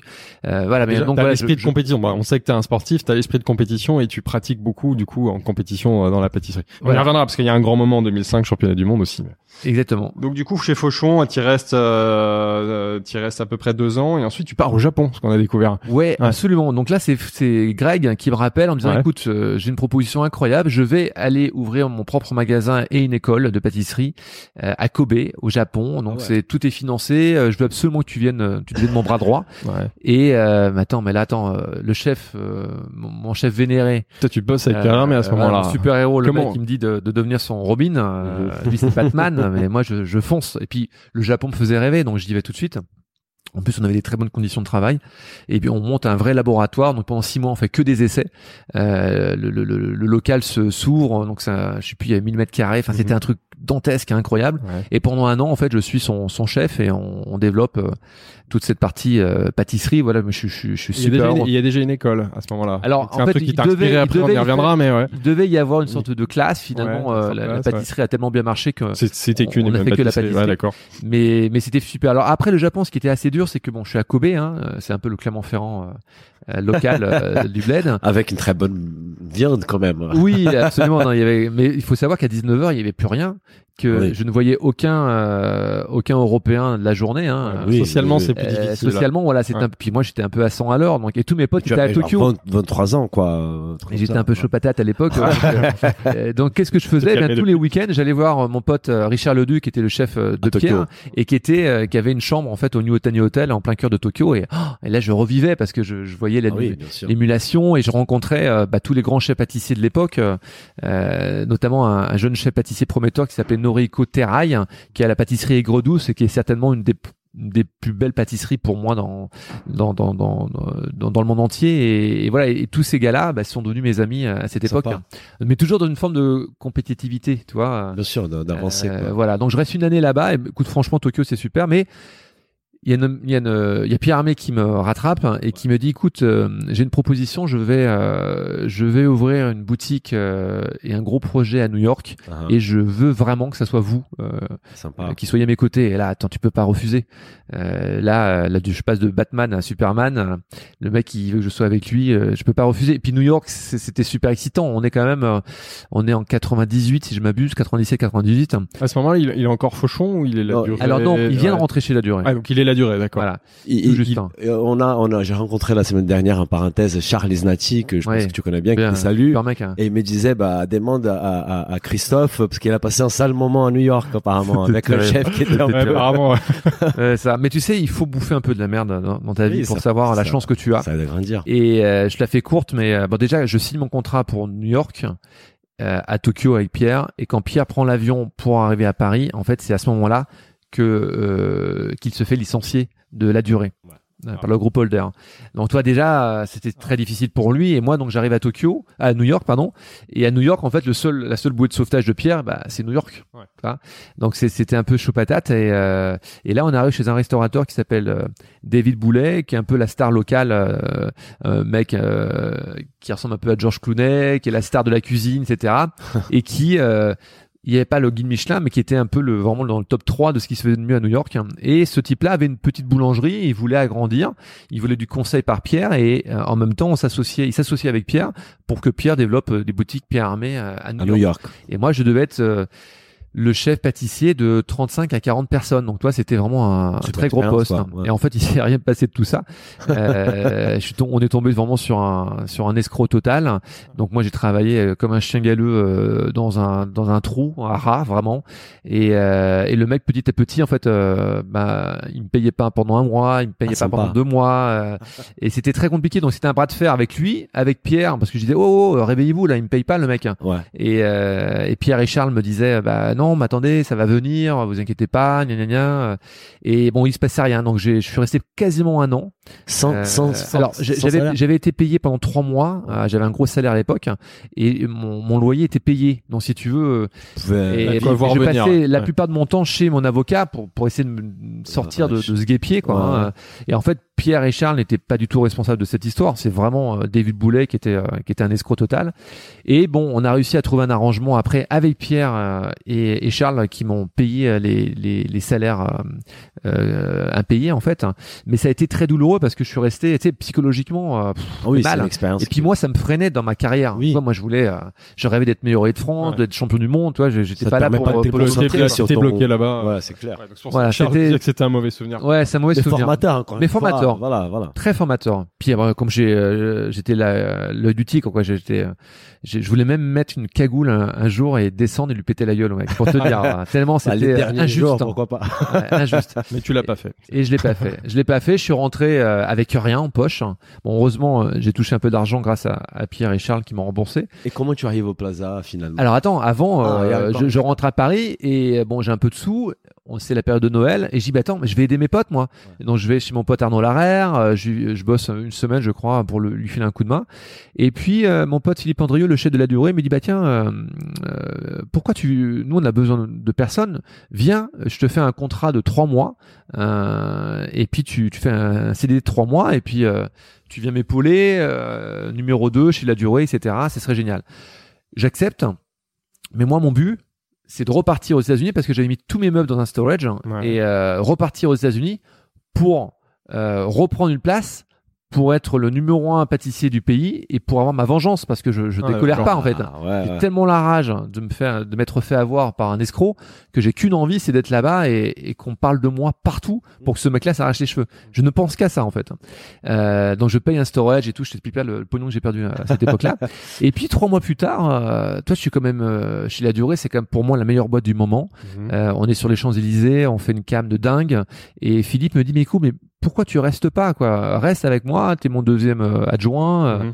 euh, on peut faire des belles choses ensemble. Et c'est vrai que bah voilà, je suis à Paris, c'est ma ville quoi. préférée. Ok, sur t'es adjoint, t'es, t'es second, t'es adjoint chef pâtissier, chez la ouais, durée, ouais, sur les champs. Et je, bah, je me plais là-bas en fait. Je me plais. Et je me dis bon, ok. Alors je rapatrie euh, toutes mes affaires de New York Mhm. à côté un bras. Euh, je trouve moi, un petit logement et puis voilà, je, je deviens euh, chez pâtissier, euh, enfin bah, numéro Second, 2 deux à la chez, durée, chez la ouais. durée. Chez Et la puis on a, il en a bien profité à l'époque parce que je me rappelle à Noël, Pâques et tout. Enfin, euh, c'est là où il a sorti toutes ses créations les plus compliquées. Euh, C'était moi qui devais me farcir J'ai la, tout réalisé. ouais. me compliquer la tête Ouais. pour euh, pour sortir tout ça. Et bon, je garde un très très grand souvenir parce que la durée c'était une machine de guerre et puis euh, puis c'était fabuleux. Mais mon rêve absolu, quoi qu'il en soit, euh, hormis d'être champion du monde et tout le tintouin, c'était de devenir chef pâtissier dans un palace. Ouais, C'était mon rêve parce que pour arrive. moi, euh, voilà, euh, je parlais souvent de Frédéric Beau, mais Christophe Heller était aussi euh, Mhm. un, un vrai un grand modèle pour moi parce que c'est un pâtissier mérite et tout ce qu'il a fait et tout ce qu'il fait même maintenant c'est des gâteaux ultra gourmands ultra sexy tout ça et je trouve que il faut jamais oublier ces gens là parce que on a tendance à toujours dire ah ben avant on s'en fout un peu maintenant tiens qu'est-ce qui arrive maintenant sur le chemin? Tiens une nouvelle génération et, la nouvelle génération est, est assez dantesque et assez canon mais euh, on oublie que euh, on doit à nos pères. euh, Je veux dire, moi, si j'en suis là aujourd'hui, c'est que j'ai aussi un héritage de recettes de Gaston le nôtre, de Pierre Armé et de plein d'autres. Oui. Et, et je, Ouais, ouais, voilà. c'est très important pour moi d'en parler parce que voilà, même si euh, tu, tu fais plein de créa et tu fais avancer le métier, euh, j'ai pas pas créé la part, pâtisserie quoi. hein, voilà, Mm. c'est un- c'est c'est un héritage et ça il faut C'est la le- transmission en fait. De, de- Complètement. voilà, voilà, Et du coup, le Plaza, alors, comment ça vient dans ta vie? Alors, waouh, quelle histoire. En fait, c'est quand j'avais, quand j'étais au Plaza non, quand j'étais au Negresco, je rencontre à l'époque Jean-François Piège, Ouais. euh, qui Ah, est chef de cuisine ouais. chez euh, Ducasse, et euh, bah, on devient très potes parce qu'on a des potes en commun. Et puis en fait, bah, euh, il vient me voir à Paris quand je suis chez chez Fauchon, il vient me voir à Tokyo, euh, enfin à Kobe quand quand je bosse là-bas, il vient me voir à New York aussi en, pendant les vacances. Super pote. Ah, Donc ouais, ouais. on devient euh, très intime, très pote. Et euh, il sait que mon mon rêve absolu, c'est de devenir chef pâtissier dans un palace. Et là, il me dit, écoute, euh, Lui, il était au passer- à l'époque. Il était... Non, alors au début, il est euh, chef pâtissier, non chef cuisinier pardon, chez un Ducasse, à Raymond Poincaré, au restaurant. Il m'appelle, il me dit, écoute, incroyable mais vrai, on va déménager le restaurant. on rentre au Plaza Athénée. Top. Et là, euh, je j'ai su que euh, Alain Ducasse cherchait un chef pâtissier. Donc il me dit, euh, je t'ai pris rendez-vous là à 17h ce soir.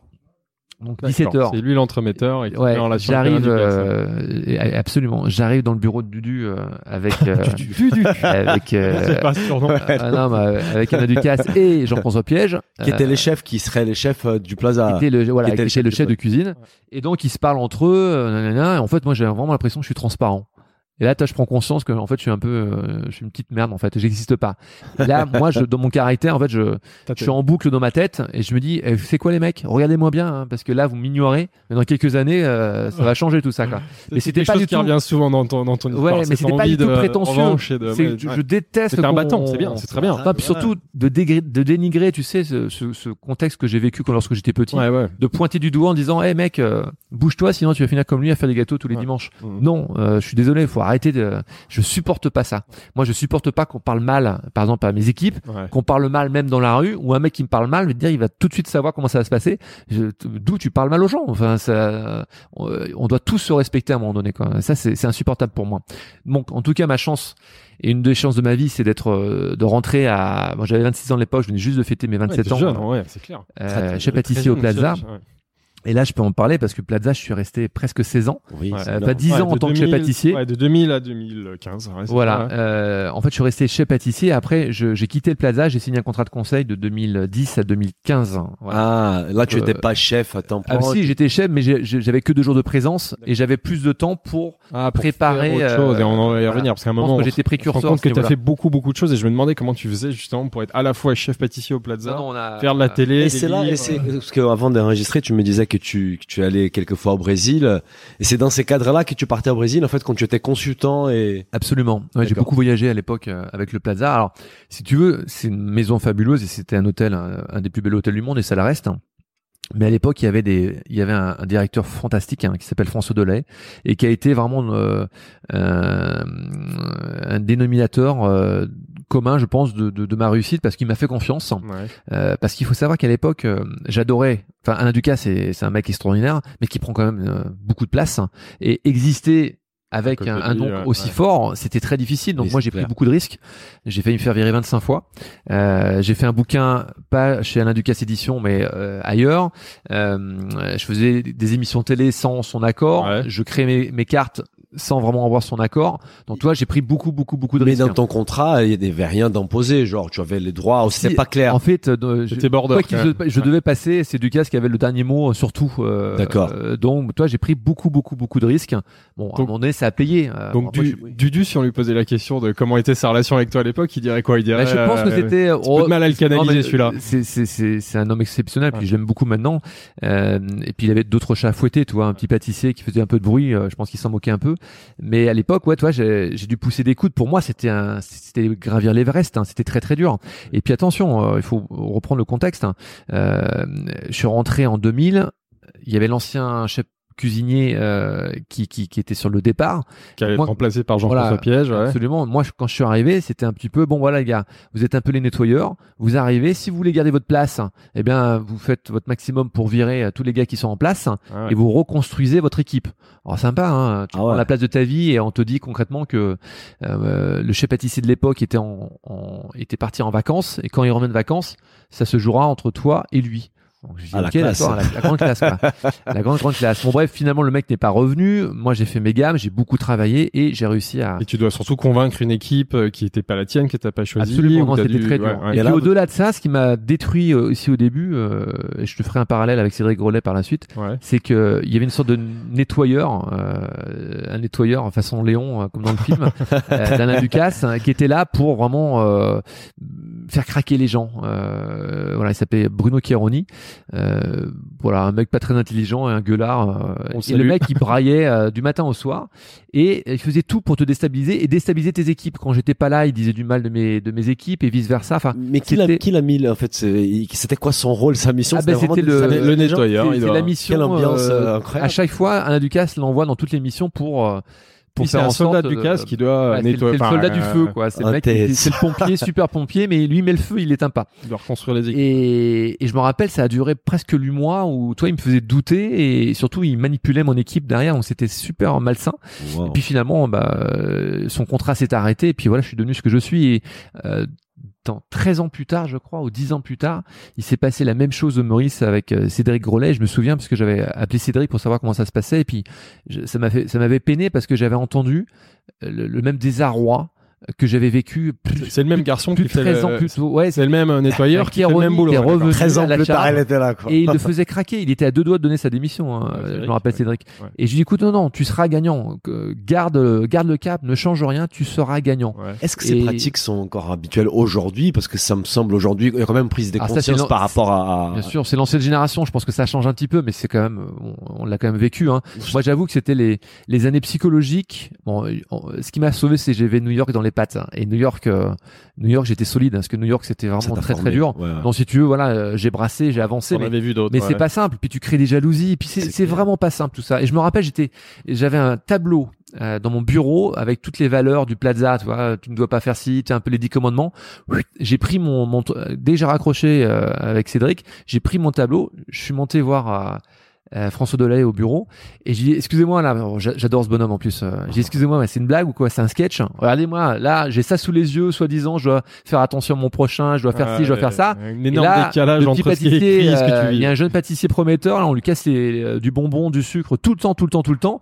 Euh, c'est quoi ce bordel? Et j'ai appelé aussi euh, Franca Holtman, qui était la directrice euh, du Maurice, en disant oui, euh, cher Franca, euh, voilà, je, euh, je voudrais votre attention. Vous avez un très bon pâtissier. Je l'aime, voilà, je le connais peu, mais je sais qu'il est très bien. Euh, Est-ce que vous pouvez enfants, adoucir un peu tout ça gna, gna, gna? Je sais pas si ça fait évoluer un peu les choses, mais euh, ça, me- ça me peinait quoi. Ah, sympa Euh, que tu. T'imagines, 12 ans plus tard, euh, les mecs n'ont pas appris. Bon, cela dit, euh, il y a 25 ans, quand j'étais euh, euh, j'étais jeune commis euh, chez Fauchon, il y avait une grève qui, pendant un mois, il n'y avait pas de métro. 25 ans plus tard, en France, il y a encore une Ah, grève. Là, un mois, c'était deux mois. Donc en fait, euh, l'histoire là, nous ouais. apprend rien. hein.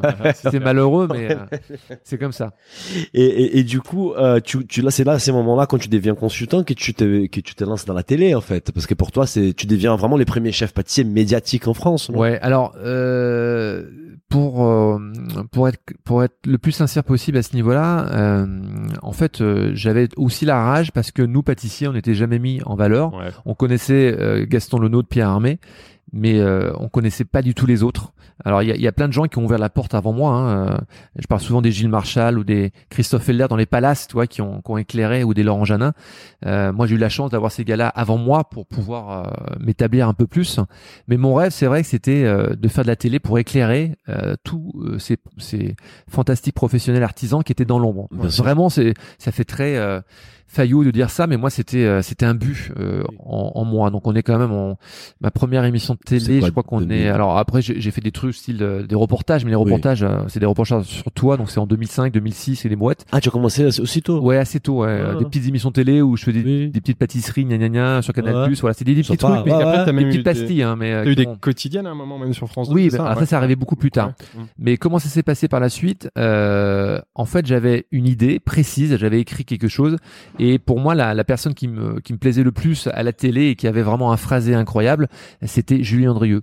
Et je rencontre Sylvaine Landon, qui était l'assistante de Julie Andrieux, en lui disant, écoute, euh, si vous voulez faire un jour une pastille hein, autour de la pâtisserie, moi, je suis, euh, je suis votre homme, euh, j'adorais faire ça, et je veux vraiment parler plus de mon métier. D'accord. Et Sylvain me dit bah écoute moi je pense qu'on peut faire quelque chose mais une pastille on peut faire beaucoup plus que ça on peut faire une vraie émission et donc là on a écrit un, un concept qui s'appelle le gâteau de mes rêves voilà Euh, une idée que j'avais en tête euh, avec Sylvain on l'a coécrit et on c'est Teva après qui est venu me voir et on a vendu le, le projet à Teva et Teva voulait travailler à l'époque avec Studio 89 qui était le le, le, le La labo de prod euh, ouais. qui créait euh, enfin qui avait euh, récupéré des, des en fait eux ils ne, ils ne créent pas de concept ils achètent des concepts Oui, oui. comme Top Chef entre Oui, et d'autres et ils m'ont proposé deux trois émissions mais qui me correspondaient pas du tout et j'ai fait un bras de fer. Je lui ai dit écoutez non, moi c'est le gâteau de mes rêves ou rien et finalement ils ont accepté. Et on a réussi à Ça, c'était quelle année vendre l'histoire. Alors, je crois qu'on est en 2008, 2009. Donc c'est même avant Top Chef, c'est la même époque quoi, où les, les Euh, émissions télé commencent même, doucement. Ouais, ouais. démarrer, Top. Chef, je crois que ça avait commencé depuis un an ou deux. D'accord, d'accord. Voilà. C'est au tout début. Mais c'est la vraie, c'était une vraie émission coécrite, une, une, une vraie émission française entre guillemets, qui qui, qui n'avait pas le lieu Ouais. d'être auparavant et qui a été vraiment. euh, Et c'est Bien antenne. Ces concepts a été vendu, a été répliqué dans d'autres pays ou non? Alors ça, je sais plus, j'ai pas suivi, hein, mais euh, en tout cas, le, le synopsis et le le- l'écriture, c'est vraiment moi qui ai voulu. euh, euh, en fait, l'idée, elle était simple, c'est que j'allais chez euh, Monsieur, Madame, tout le monde, il me Mhm. présentait une tarte tatin, donc Ouais. je goûtais sa tarte tatin, je la trouvais plutôt pas mal. Je, je lui présentais un Sincèrement pas mal ou Non, non, parfois c'était, parfois t'étais, surtout la tatin elle était pas mal. je présentais un artiste euh, artisan dans la région, donc parfois tu vois, on était euh, à Mulhouse ou je sais pas où, à Metz. Je lui présentais euh, Franck Fresson, euh, super Ouais. pâtissier à Metz, et euh, dans sa cuisine, je réalisais euh, la tatin à ma façon. Voilà, donc tout en live, ça prenait une bonne journée de tournage. Oui. Et puis, bah, j'ai fait deux années comme ça. euh, on a dû faire 30 épisodes, tu vois, et ça a été vraiment le, le, le, le petit truc qui m'a fait avancer.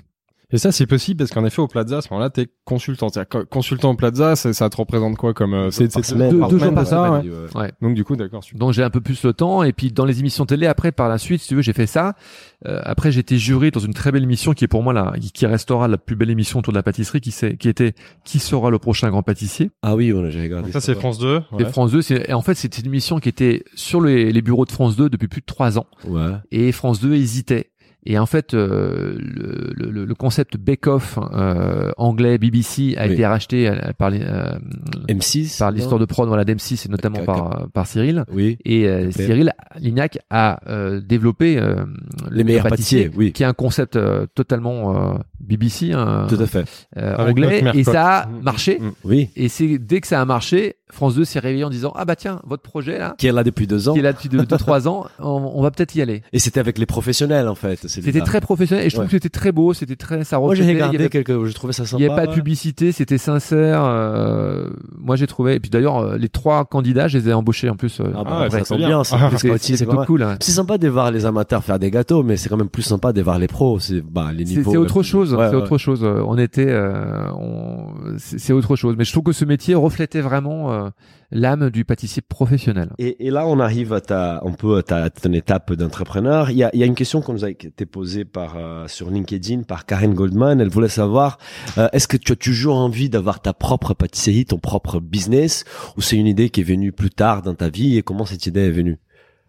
Alors c'est une bonne question. En fait, euh, j'ai eu plusieurs rêves. Mon premier rêve, euh, c'était d'être chef pâtissier dans un palace. Donc ça, c'est fait. Après, moi, ma deuxième ambition, c'était de devenir champion du monde de la pâtisserie parce que je voulais qu'on communique pas comme Christophe Michelac, chef pâtissier du Plaza, mais éventuellement Christophe Michelac, champion du monde. Bien sûr. et surtout après Christophe Michelac tout court. Voilà, Ouais. C'était des étapes que, que je voulais dans, dans, dans ma vie.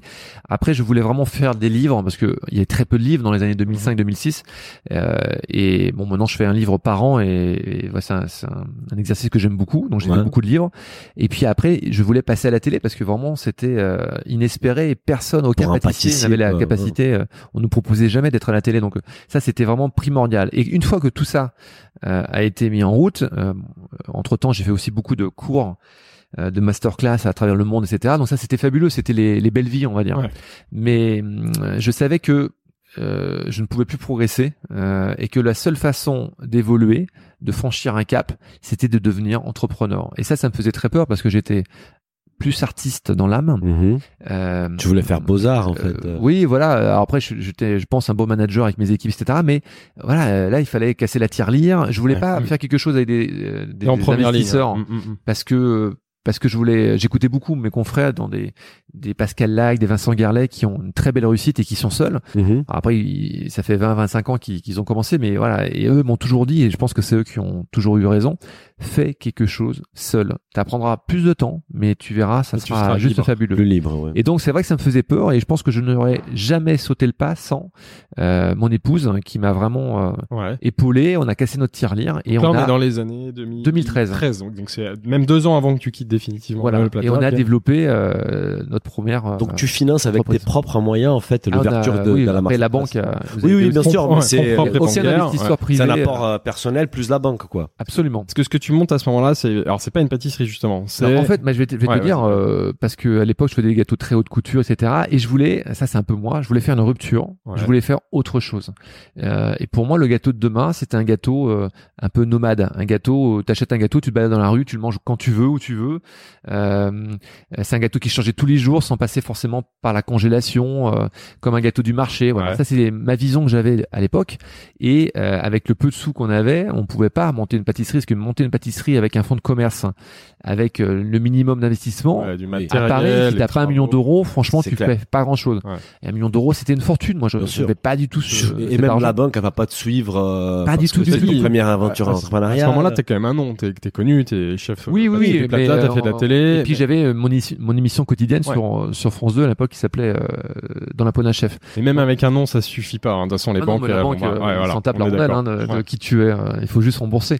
Donc, euh, donc voilà. Et pour moi, le, la chose la plus efficace à l'époque, c'était de créer un concept euh, autour d'une masterclass, c'est-à-dire donner des cours. Donc, euh, dès le début, c'était ça, masterclass. Ouais. Et je voulais aussi une petite pâtisserie façon takeaway Ouais. où le client qui vient prendre des cours, lorsqu'il sort, je voulais pas qu'il, je voulais que les, les, les gâteaux soient dégustés sur place, hein, mais lorsqu'il sort, il ait peut-être un, un petit quelque chose à ramener À chez ramener, lui. ouais. Donc on a développé deux gâteaux emblématiques qui sont devenus le cosmique, donc Ouais. qui est, qui est un gâteau nomade, dans une Avec sorte de verrine, voilà, euh, qui était dressé chaque jour. euh, on revisitait un peu la tarte au citron, le Paris-Brest, etc., mais différemment. qui est devenu plus léger. dessert emblématique aujourd'hui. Oui, alors maintenant j'en fais quasiment plus, mais Ah oui, le cosmique c'est devenu. Alors si on les vend maintenant, euh, enfin on, on le développe avec Frichti ou euh, j'en ai toujours un qui reste en, en boutique, mais euh, voilà, je voulais passer à autre chose, mais en tout cas Bien ça sûr. reste une, une, une signature. Bien sûr. Et le fantastique qui était vraiment un gâteau qui faisait 20 cm de diamètre, 3 cm 5 maximum de haut, parce que j'ai mesuré à l'ouverture de ma bouche avec un, un pied à coulisses et je voulais vraiment un gâteau qui soit facile à couper, facile à manger, facile à transporter. Oui. Et ce gâteau euh, a changé tous les jours pendant plus de deux ans. On a fait 700 créations. tous les jours, ouais, c'est Tous ça. les jours, c'était Tous un les jours, gâteau. changes, euh, Je réfléchissais la veille à ce que j'allais faire. Quand tu dis changer, c'est gustativement en fait. Les formats, l'esthétique Ah, étaient la même. Le, format toujours euh, rond sur 20 cm de diamètre des et et, demi 2 de- cm, 3 cm 5 de haut. Et Voilà. après, euh, je travaillais selon les, selon mon inspiration, la saison. La saison, ouais, voilà, c'est ça. Et je- j'avoue qu'on était euh, assez précurseurs et, Oui, parce que Oui, parce la saison dans la pâtisserie, c'est entre guillemets un truc un peu plus récent, parce que même si on va dans des boulangeries des quartiers, on retrouve de la framboise, des fraises toute l'année en fait. Ouais, malheureusement, non, non, là, on était vraiment que sur la saison. Et toi, je réfléchissais, euh, c'est vraiment les produits du marché. Qu'est-ce que je fais demain? Et c'était pas une fois par semaine, c'était pas une fois par mois, c'était tous les jours. Voilà. Et c'était déjà des, les débuts de la prise de conscience par rapport au sucre, par rapport à. Ah oui, ça, je l'ai eu très tôt, euh, de faire moins sucré, de faire moins gras, de faire peu gélifié. Euh, de travailler exclusivement en saison et puis euh, là maintenant euh, plusieurs années plus tard ça c'est vraiment Delphine qui m'a apporté ça je travaille avec des œufs bio Oui, Ouais. on a vu ça dans ta je boutique. travaille ouais. sans colorant, en tout cas c'est des colorants naturels à base de légumes. Euh, je travaille de moins en moins de sucre non raffiné. Oui. Euh, voilà, et je fais très attention à- aux ingrédients que je mets à travers mes gâteaux. Mais après que mes gâteaux soient moins sucrés, moins gras, peu gélifiés, ça c'est un travail depuis les années 2005, toi. Donc c'est assez courant. Alors c'est drôle parce que parfois tu écoutes des gens qui te disent "Ah, j'adore, c'est peu sucré vos gâteaux" et parfois t'entends C'est euh, trop Ouais, c'est un peu trop sucré. Je me dis c'est une hérésie. euh. Oui, Euh, si c'est trop sucré, si tu sors du repas et t'as mangé plein de choses, bien sûr. ça va peut-être te paraître très sucré, mais dans l'absolu, non, il est vraiment, euh, en Et- termes de, de pourcentage, il est correct. hein. Et juste une question technique par rapport à l'œuf, parce que c'est un sujet qu'on a évoqué en fait la semaine dernière. On était avec une jeune société qui s'appelle Pool House. Je sais pas si tu as entendu parler. Non. Ah, En fait, génial. ils vendent l'œuf qui ne tue pas la poule. Ah ouais. Parce qu'en fait, les, les, les poules pondeuses, elles sont abattues à l'âge des 18 mois parce qu'elles perdent en, en productivité. D'accord. Et eux, ce qu'ils proposent, c'est garder ces poules dans une ferme. Euh, elles vont être un peu moins, elles vont produire un peu moins d'œufs, euh, euh, mais elles vont vivre, elles vont avoir une mort euh, naturelle. Et c'est hyper intéressant leur démarche. Et on a appris en préparant les podcasts qu'aujourd'hui, je pense qu'en pâtisserie, vous travaillez beaucoup avec des ovoproduits. Vous Oui. ne cassez pas des œufs euh, sûr, dans non, les non. labos. Ouais. Et, et apparemment, les euh, l'ovoproduit, 72% sont encore des poules élevées en cage, en fait. Ah Et- oui. et Ah bah, ça dépend que- desquels. Ça dépend euh, qui, qui tu prends. Nous, nous, oui, c'est bien sûr, mais je œufs, trouve que la démarche air, pour ouais. vous de, de, de, de dire, OK, on va chercher des ovoproduits bio et on va l'afficher pour les consommateurs, je trouve ça génial parce Ouais. que euh, aujourd'hui, dans la pâtisserie, on ne sait pas ce qui se passe dans un labo et le fait de prendre cette initiative-là et la communiquer auprès des consommateurs, je trouve que c'est dans l'air du temps. Oui, et puis euh, la, la, Delphine ne mange plus de viande et, euh, et euh, voilà, ça, ça la choque et je, je- je la comprends d'ailleurs le, le traitement des animaux. Donc Ouais. euh, et moi aussi j'aime beaucoup les animaux, donc euh, on fait très attention à ça. Même quand j'ai fait mon café Michelak avec une offre salée, Mhm. euh, on ne travaillait pas la viande, ni viande ni poisson. On travaillait et d'ailleurs c'est ce que 100% j'aime par dessus végétarien. tout moi, travailler les légumes. Pas Oui. plus tard qu'hier soir, j'ai fait un dîner à la maison. Euh, j'ai fait euh, sept ou huit plats partout sur la table, que des légumes cuisinés, Oui. et je trouve ça canonissime. Voilà. Donc clair. euh, pourquoi se C'est un prendre peu la la, tête la génération Ottolenghi en fait qui. Ouais, complètement. Moi, je suis qui- très fan. hein. Ouais, Ouais, ouais. je pense qu'à Paris c'est la mode. euh, et, et honnêtement, si je suis sincère, j'ai jamais été un gros viandard. Mhm. Euh, c'est pas trop ma cam. Alors, il y a des trucs de parfois j'aime beaucoup, mais Ouais, voilà, je peux vraiment m'en temps, passer euh, ouais. sans aucun problème. Et puis là, et puis je pense qu'il faut faire attention. Alors, je pourrais te parler de plein de choses, hein, parce que le, on fait très attention à ce qu'on met à l'intérieur.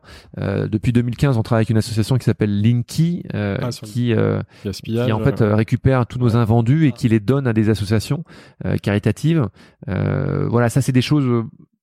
On n'en parle pas forcément et on n'a pas besoin d'en parler parce que c'est Mhm. c'est au quotidien et puis c'est normal de faire ça. C'est normal de d'entrer de s'entraider un petit peu. Bien sûr. Euh, voilà, j'ai tellement de choses à raconter. C'est même une question qu'on a eue sur Instagram, c'est euh, Leichi Chu- Leichi Chou qui nous a posé la question que faites-vous des invendus? Donc en fait, c'est passe par cette plateforme. Ouais. euh, Ouais. qui, euh, En fait, il faut savoir qu'il y avait une loi pourrie hein, il y a quelques années qui nous interdisait de revendre Oui, nos, ouais. nos produits et euh, je sais plus quel député magicien a, a réussi à Casser ça. à casser Ouais. ça, heureusement. Et, euh, et, de- et dès que ça a été cassé, moi, j'ai été contacté par une boîte qui s'appelle Linky, L-I-N-K-E-E, E, et qui m'ont proposé. Alors, euh, c'est un, un côté un peu payant parce que ce- c'est moi qui paye la livraison. Mhm. D'accord. Euh, mais au moins, mes gâteaux ne partent pas là. Alors, bien évidemment, euh, les gâteaux, les invendus, euh, nos employés euh, peuvent se servir. En premier, sûr. Et c'était en premier. employés, Mais après, tout le reste, ouais. hein, parce que c'est presque 25 à 30% quand même de, Ah, c'est quand même de- ouais, c'est colossal. hein, quand même. Après, ouais. euh, eh bien, euh, sont redistribués aux gens euh, qui, euh, qui en ont besoin. Et moi, je trouve que c'est euh, bah, c'est génial. C'est C'est clair. c'est ce qu'il faut faire, c'est que tout le monde doit se prendre un peu Euh, par la main. Et Moi, ça me choque quand je vois les gaspillages. Et en fait, euh, en pâtisserie, il y a du gaspillage, mais euh, finalement, on se rend compte que les gros du gaspillage, il est dans l'industrie, en fait. La transformation, il y a beaucoup, beaucoup, beaucoup de gaspillage. Bon, ouais. Et c'est un problème qui- qu'on doit régler assez vite. Si on revient juste sur ton, sur ton expérience donc entrepreneuriale, tu démarres avec la masterclass, mais quand est-ce que tu ouvres ta première pâtisserie, en fait? Alors en fait, on a on a cassé la tirelire avec Delphine en 2013 et en septembre 2013, on a ouvert la masterclass, masterclass et takeaway. D'accord. Euh, c'est donc la partie euh, cosmique fantastique Ouais. et quelques produits chocolatés. Euh, et T'es déjà pendant- rue du Faubourg. Et euh, rue, ouais, Poissonnière, 60 rue euh, du Faubourg Poissonnière. Et en fait, bah, écoute, euh, énorme succès. Euh, donc là, euh, et on a commencé à 7, euh, 7 employés. Et, euh, ça a été un, un raz de marée. Donc ça, c'était super.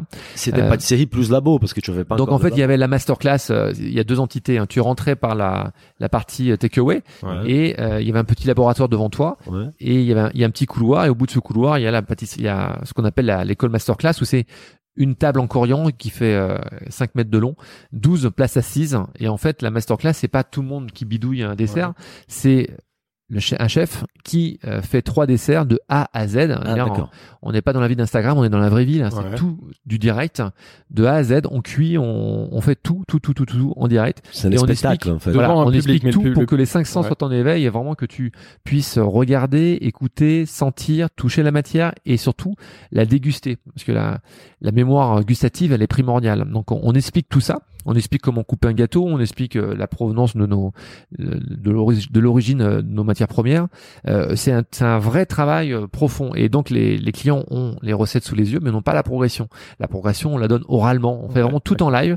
Et écoute, ça fait quand même euh, 7 ans, euh, si je m'abuse, euh, que que l'école existe et euh, ben voilà, c'est toujours full. hein. cartonne, Ouais. c'est- ouais, C'est toujours. Alors ça Donc c'est cartonne. pas des cours de cuisine, hein, c'est vraiment une, un- un- une démonstration. c'est une masterclass, ouais. Alors quoi. autour des macarons, autour des desserts, et comme ça change sans arrêt, moi j'en donne une tous les mercredis. Ouais. Donc toujours toi, d'accord. Voilà. Et pareil, je, en fait, je, je leur dis toujours aux, aux personnes qui viennent, j'ai veuillez m'excuser, mais vous êtes un peu mes mes rats de laboratoire. Euh, j'ai des idées de gâteaux et en fait, comme ça va pas assez Ah, vite, que je- profites, euh, d'accord. je, je, je vais faire des essais toute la journée à mes Ouais. gars, mais moi aussi j'ai encore plein d'essais dans ma Oui, tête qui sont euh, qui, qui sont pas faits, donc je les réalise en live On fait de la avec en direct. ouais. Et, et surtout, j'essaie de prendre tous les raccourcis possibles pour que la pâtisserie soit un moment ultra rapide, efficace, funky, rock'n'roll, on peut l'appeler comme on veut, mais euh, j'ai trouvé vraiment des techniques pour cuire des crèmes anglaises, pour euh, plein de trucs qui font que ton que ton quotidien devient euh, facile. Faire des gâteaux devient facile. Bah super. Donc on travaille pas avec des moules euh, qui n'existent pas dans le commerce. Euh, on, on met pas de coups de pistolet euh, pulvérisé, cacao, etc. Parce que voilà, à la maison on fait pas ça. L'objectif, c'est que les gens puissent reproduire chez eux la Complètement. euh, avec une mais attention euh, l'idée c'est de faire un gâteau euh, gustativement exceptionnel peu Mhm. sucré peu gras peu tout ce que tu veux Mhm. mais avec des techniques euh, et ça il faut le vivre pour le pour le découvrir avec des techniques que tu ne vois pas euh, que tu vois nulle part ailleurs. Et c'est toujours toi qui qui, qui alors non moi j'ai une masterclass mercredi, exclusive que le mercredi euh, La plus demandée, euh, mercredi après-midi. Et après j'ai une chef qui est super qui, qui change hein, tous les Ah. 3 4 mois on a un chef euh, conforme ici chez nous Bien sûr. et qui euh, qui donne des cours euh, toute l'année Bah, c'est top. Et même pour la R&D, c'est top parce que tu peux avoir les, les feedbacks des consommateurs tout de suite en fait, parce que tu les Oui, fais oui, tes- ouais, tes- complètement. tes Puis après, on peut parler un peu de la marque. On peut, euh, on a beaucoup de discours en fait. On a Et les gens deviennent des ambassadeurs, je suppose, une fois qu'ils passent Exactement. euh, les masterclass. Dé- Déjà, je raconte toujours, euh, c'est un peu la messe, et je leur explique toujours, hein, lorsque je, je, je, je fais- je finis mon cours, je fais toujours un gâteau à partager et je le coupe. Donc parfois on est 12 personnes, donc toi un gâteau de 20 cm de diamètre, il faut savoir le couper hein, pour 20. Ouais. Et j'explique comment couper. Toujours couper euh, comme tu coupes une tranche de foie gras, là, tu, tu rinces ton, la lame de ton couteau sous l'eau chaude, Mhm. tu l'essuies, tu coupes pour avoir une découpe parfaite et respecter un peu ce gâteau parce que couper un gâteau c'est pas donner un coup de bêche hein. et très souvent euh, même chez mes amis je viens avec mes gâteaux et c'est moi qui les coupe parce que je suis un peu hein, je suis un peu particulier comme garçon j'aime bien la, la précision et ça bout. change tout Mm. parce que tu écrases toutes les textures en, en coupant avec une sorte de pelle Bien sûr. euh, voilà, c'est le, le- le- le- la vraie vie du gâteau euh, et même manger un gâteau. Moi, je me rends compte que parfois tu as des avis, ouais, j'aime pas ci, j'aime pas ça. J'ai l'impression que je parle à mon fils qui a 5 ans. Euh, avant de ne pas aimer, goûter, On est tu vois, tu goûtes. Alors, Ouais, ouais. quand tu as une allergie, tu goûtes pas. Oui. Euh, t'aimes pas la pistache, mais qu'est-ce que t'aimes pas dans la pistache? Et en fait, tu te rends compte que le client lambda n'aime pas la pistache avec un goût d'amande, mais ça, c'est c'est des glaces industrielles, hein, c'est pas le vrai goût de la pistache. Donc tout est à réapprendre. Moi, je, te- je vais t'avouer, c'est pas un secret de polichinelle, mais je goûte une fois par semaine. Je fais du benchmarking avec mes équipes. On va acheter des gâteaux chez un confrère et on les goûte, mais jamais dans dans la façon de les de le dénigrer ou de critiquer. C'est juste pour savoir où est-ce que nous on peut se situer à ce niveau-là. Et tout, y a- dès qu'il y a une nouvelle création, moi j'aime la goûter pour savoir euh, qu'est-ce qui se passe à l'instantané dans Paris. Justement, Euh, j'ai- quand on me dit Ah, pardon, vas-y. pardon, quand on me dit tiens euh, là j'ai goûté euh, ce gâteau là il est, il est incroyable tout ça euh, si je l'ai pas goûté déjà je m'en veux. Et, et même si le gâteau que je goûte il est incroyable j'en dors pas de la nuit parce que je dis merde Chris t'aurais dû bouger tes fesses et t'aurais dû créer ce gâteau euh, bien avant. Ah, même. voilà. Et moi je c'est c'est mon c'est ma cam ça. Euh, avancer avancer avancer. Et, et, et- et vraiment je suis extrêmement pointu. Je sais exactement ce qui se passe dans Paris. Euh, tous les gâteaux je les ai tous goûtés tous mémorisés et souvent j'entends bah tu sais on a tous un avis différent on a tous un palais différent Bien sûr. et, et parfois, bah, c'est pas cohérent. Euh, J'entends des gens qui disent ah j'ai goûté ça, j'ai adoré. Euh, oui, mais qu'est-ce que t'as adoré exactement? Parce que toi, la texture, le ci, le ça, le machin, finalement, c'est pas tout à fait au point. Et en fait, on est tous, euh, on a tous notre palais. c'est Ouais, pour ça que subjectif. Et puis, ouais, moi, je peux être un peu, euh, un peu révolté parfois quand tu sais la nouvelle mode en ce moment, c'est les blogueurs ou des Instagrammeurs réseaux ou des sociaux, ouais. influenceurs. Tout le monde donne son avis. Ah, tu sais, moi, je suis, un- j'ai juste envie de leur dire, tu sais quoi, mec, euh, euh, prouve, ouvre, ouvre, euh, avant d'avoir de critiquer les étoiles Michelin, ouvre ton restaurant, Ouais. va avoir trois étoiles Michelin, regarde un peu le travail que ça demande, et puis après, une fois que tu as trois étoiles Michelin, tu peux te poser en, alors, en inquisiteur. Moi, je trouve ça très prétentieux, mais euh, moi, j'ai toujours trouvé ça très prétentieux, ultra prétentieux, des gens qui vont goûter un gâteau et qui donnent une note sur 5 ou sur 10. non. Je trouve, moi, le premier, jamais je me permettrais de faire ça pour par rapport à mes confrères, par rapport, euh, mais je, je trouve ça d'une prétention absolue. Et après, les goûts sont dans la nature. euh, Nous, on a- tu vois, chacun on a- a sa vision, c'est c'est très aléatoire. On a enregistré un super épisode avec Emmanuel Rubin, le critique gastronomique du Figaro, et c'est ce qu'on a découvert, c'est que le critiquer, critiquer un plat, critiquer une cuisine, c'est un vrai métier. Oui, Donc, c'est ce oui, que tu dis, c'est pas n'importe c'est qui qui donne subjectif, son parce que avis. c'est son avis c'est subjectif. Même même même pour les pros, c'est subjectif, ça reste subjectif. Et puis on est perfectible, tu sais. Euh, Rubin, la dernière fois, il a été chez Poulich, il l'a défoncé. euh, Ah. Emmanuel Chagnot, Amandine, pardon. Euh, moi, j'y déjeune presque une fois par semaine. Putain, euh, c'est non, de, de- c'est super ce qu'elle fait cette fille. Putain, elle a, elle, elle a, elle a mis, excuse-moi, mais elle a, elle a vidé son, son compte en banque. Elle a monté son histoire. euh, elle fait une super cuisine avec ses tripes. Mhm. Je suis désolé, tu ne peux pas, t'as pas, Ça, si t'as pas aimé ça ou ça, ok, euh, que ça soit un peu trop cher. Bon, moi je suis pas d'accord, je trouve que c'est très abordable. Après, on aime, on n'aime pas, mais tu vois, la critique, elle est très constructive et elle doit être constructive et pas assassine. Et moi, je, je suis, et je le dis haut et fort, et je vais pas me faire des, des copains, je suis anti-guide. Je suis, c'est comme, euh, euh, toi, il y a plein de, il y a plein de trucs comme les 50 best ou comme les, euh, euh, tu sais, t'as plein de champions les- du monde les qui arrivent. Moi, je- je- j'essaie toujours de, parce qu'en fait, le grand public est perdu là-dedans. Il y a des concours. Il y en a un seul qui s'appelle la Coupe du Monde de la pâtisserie, qui est un concours de pâtissier. Il y a 20 pays qui s'affrontent. Il y a un pays qui gagne. Hmm. Voilà. Il y a une note générale qui est notée, qui est goûtée. C'est des années et des années de travail. C'est une compétition. Voilà. Elle a lieu tous les deux ans à Lyon. euh, Avant, après les Bocuse d'or. voilà, euh, le- les Bocuse d'or, c'est un peu la Coupe du monde de la cuisine. dans La cuisine, et ça, c'est le, pendant en pâtisserie. Exactement. Que tu as gagné D'ailleurs, on a, on 2005. a écouté les podcasts euh, Le Gratin avec Pauline, Ah, où tu ouais, racontes ça, Ouais. Tu, tu racontes ça en Tu fais- détail. Donc, on recommande sûr, à nos ouais. auditeurs qui souhaitent connaître l'histoire d'écouter cet épisode. Ah, il est génial. Je me suis éclaté à raconter ça. J'ai creusé dans mes moi, souvenirs. on a Et toi, ça, de ça c'est le, ça c'est un championnat du monde. Ok. Oui. Euh, c'est un titre. hein. C'est comme quand tu gagnes la Coupe du Monde euh, Voilà. avec l'équipe de France. Il y a un concours, il y a des critères. Et après, tu as des Ouais. titres honorifiques euh, de certaines associations comme le, les 50 Best, le- les meilleures tables, les meilleures tables du monde, je crois, euh, euh, le Chef Magazine, qui voilà.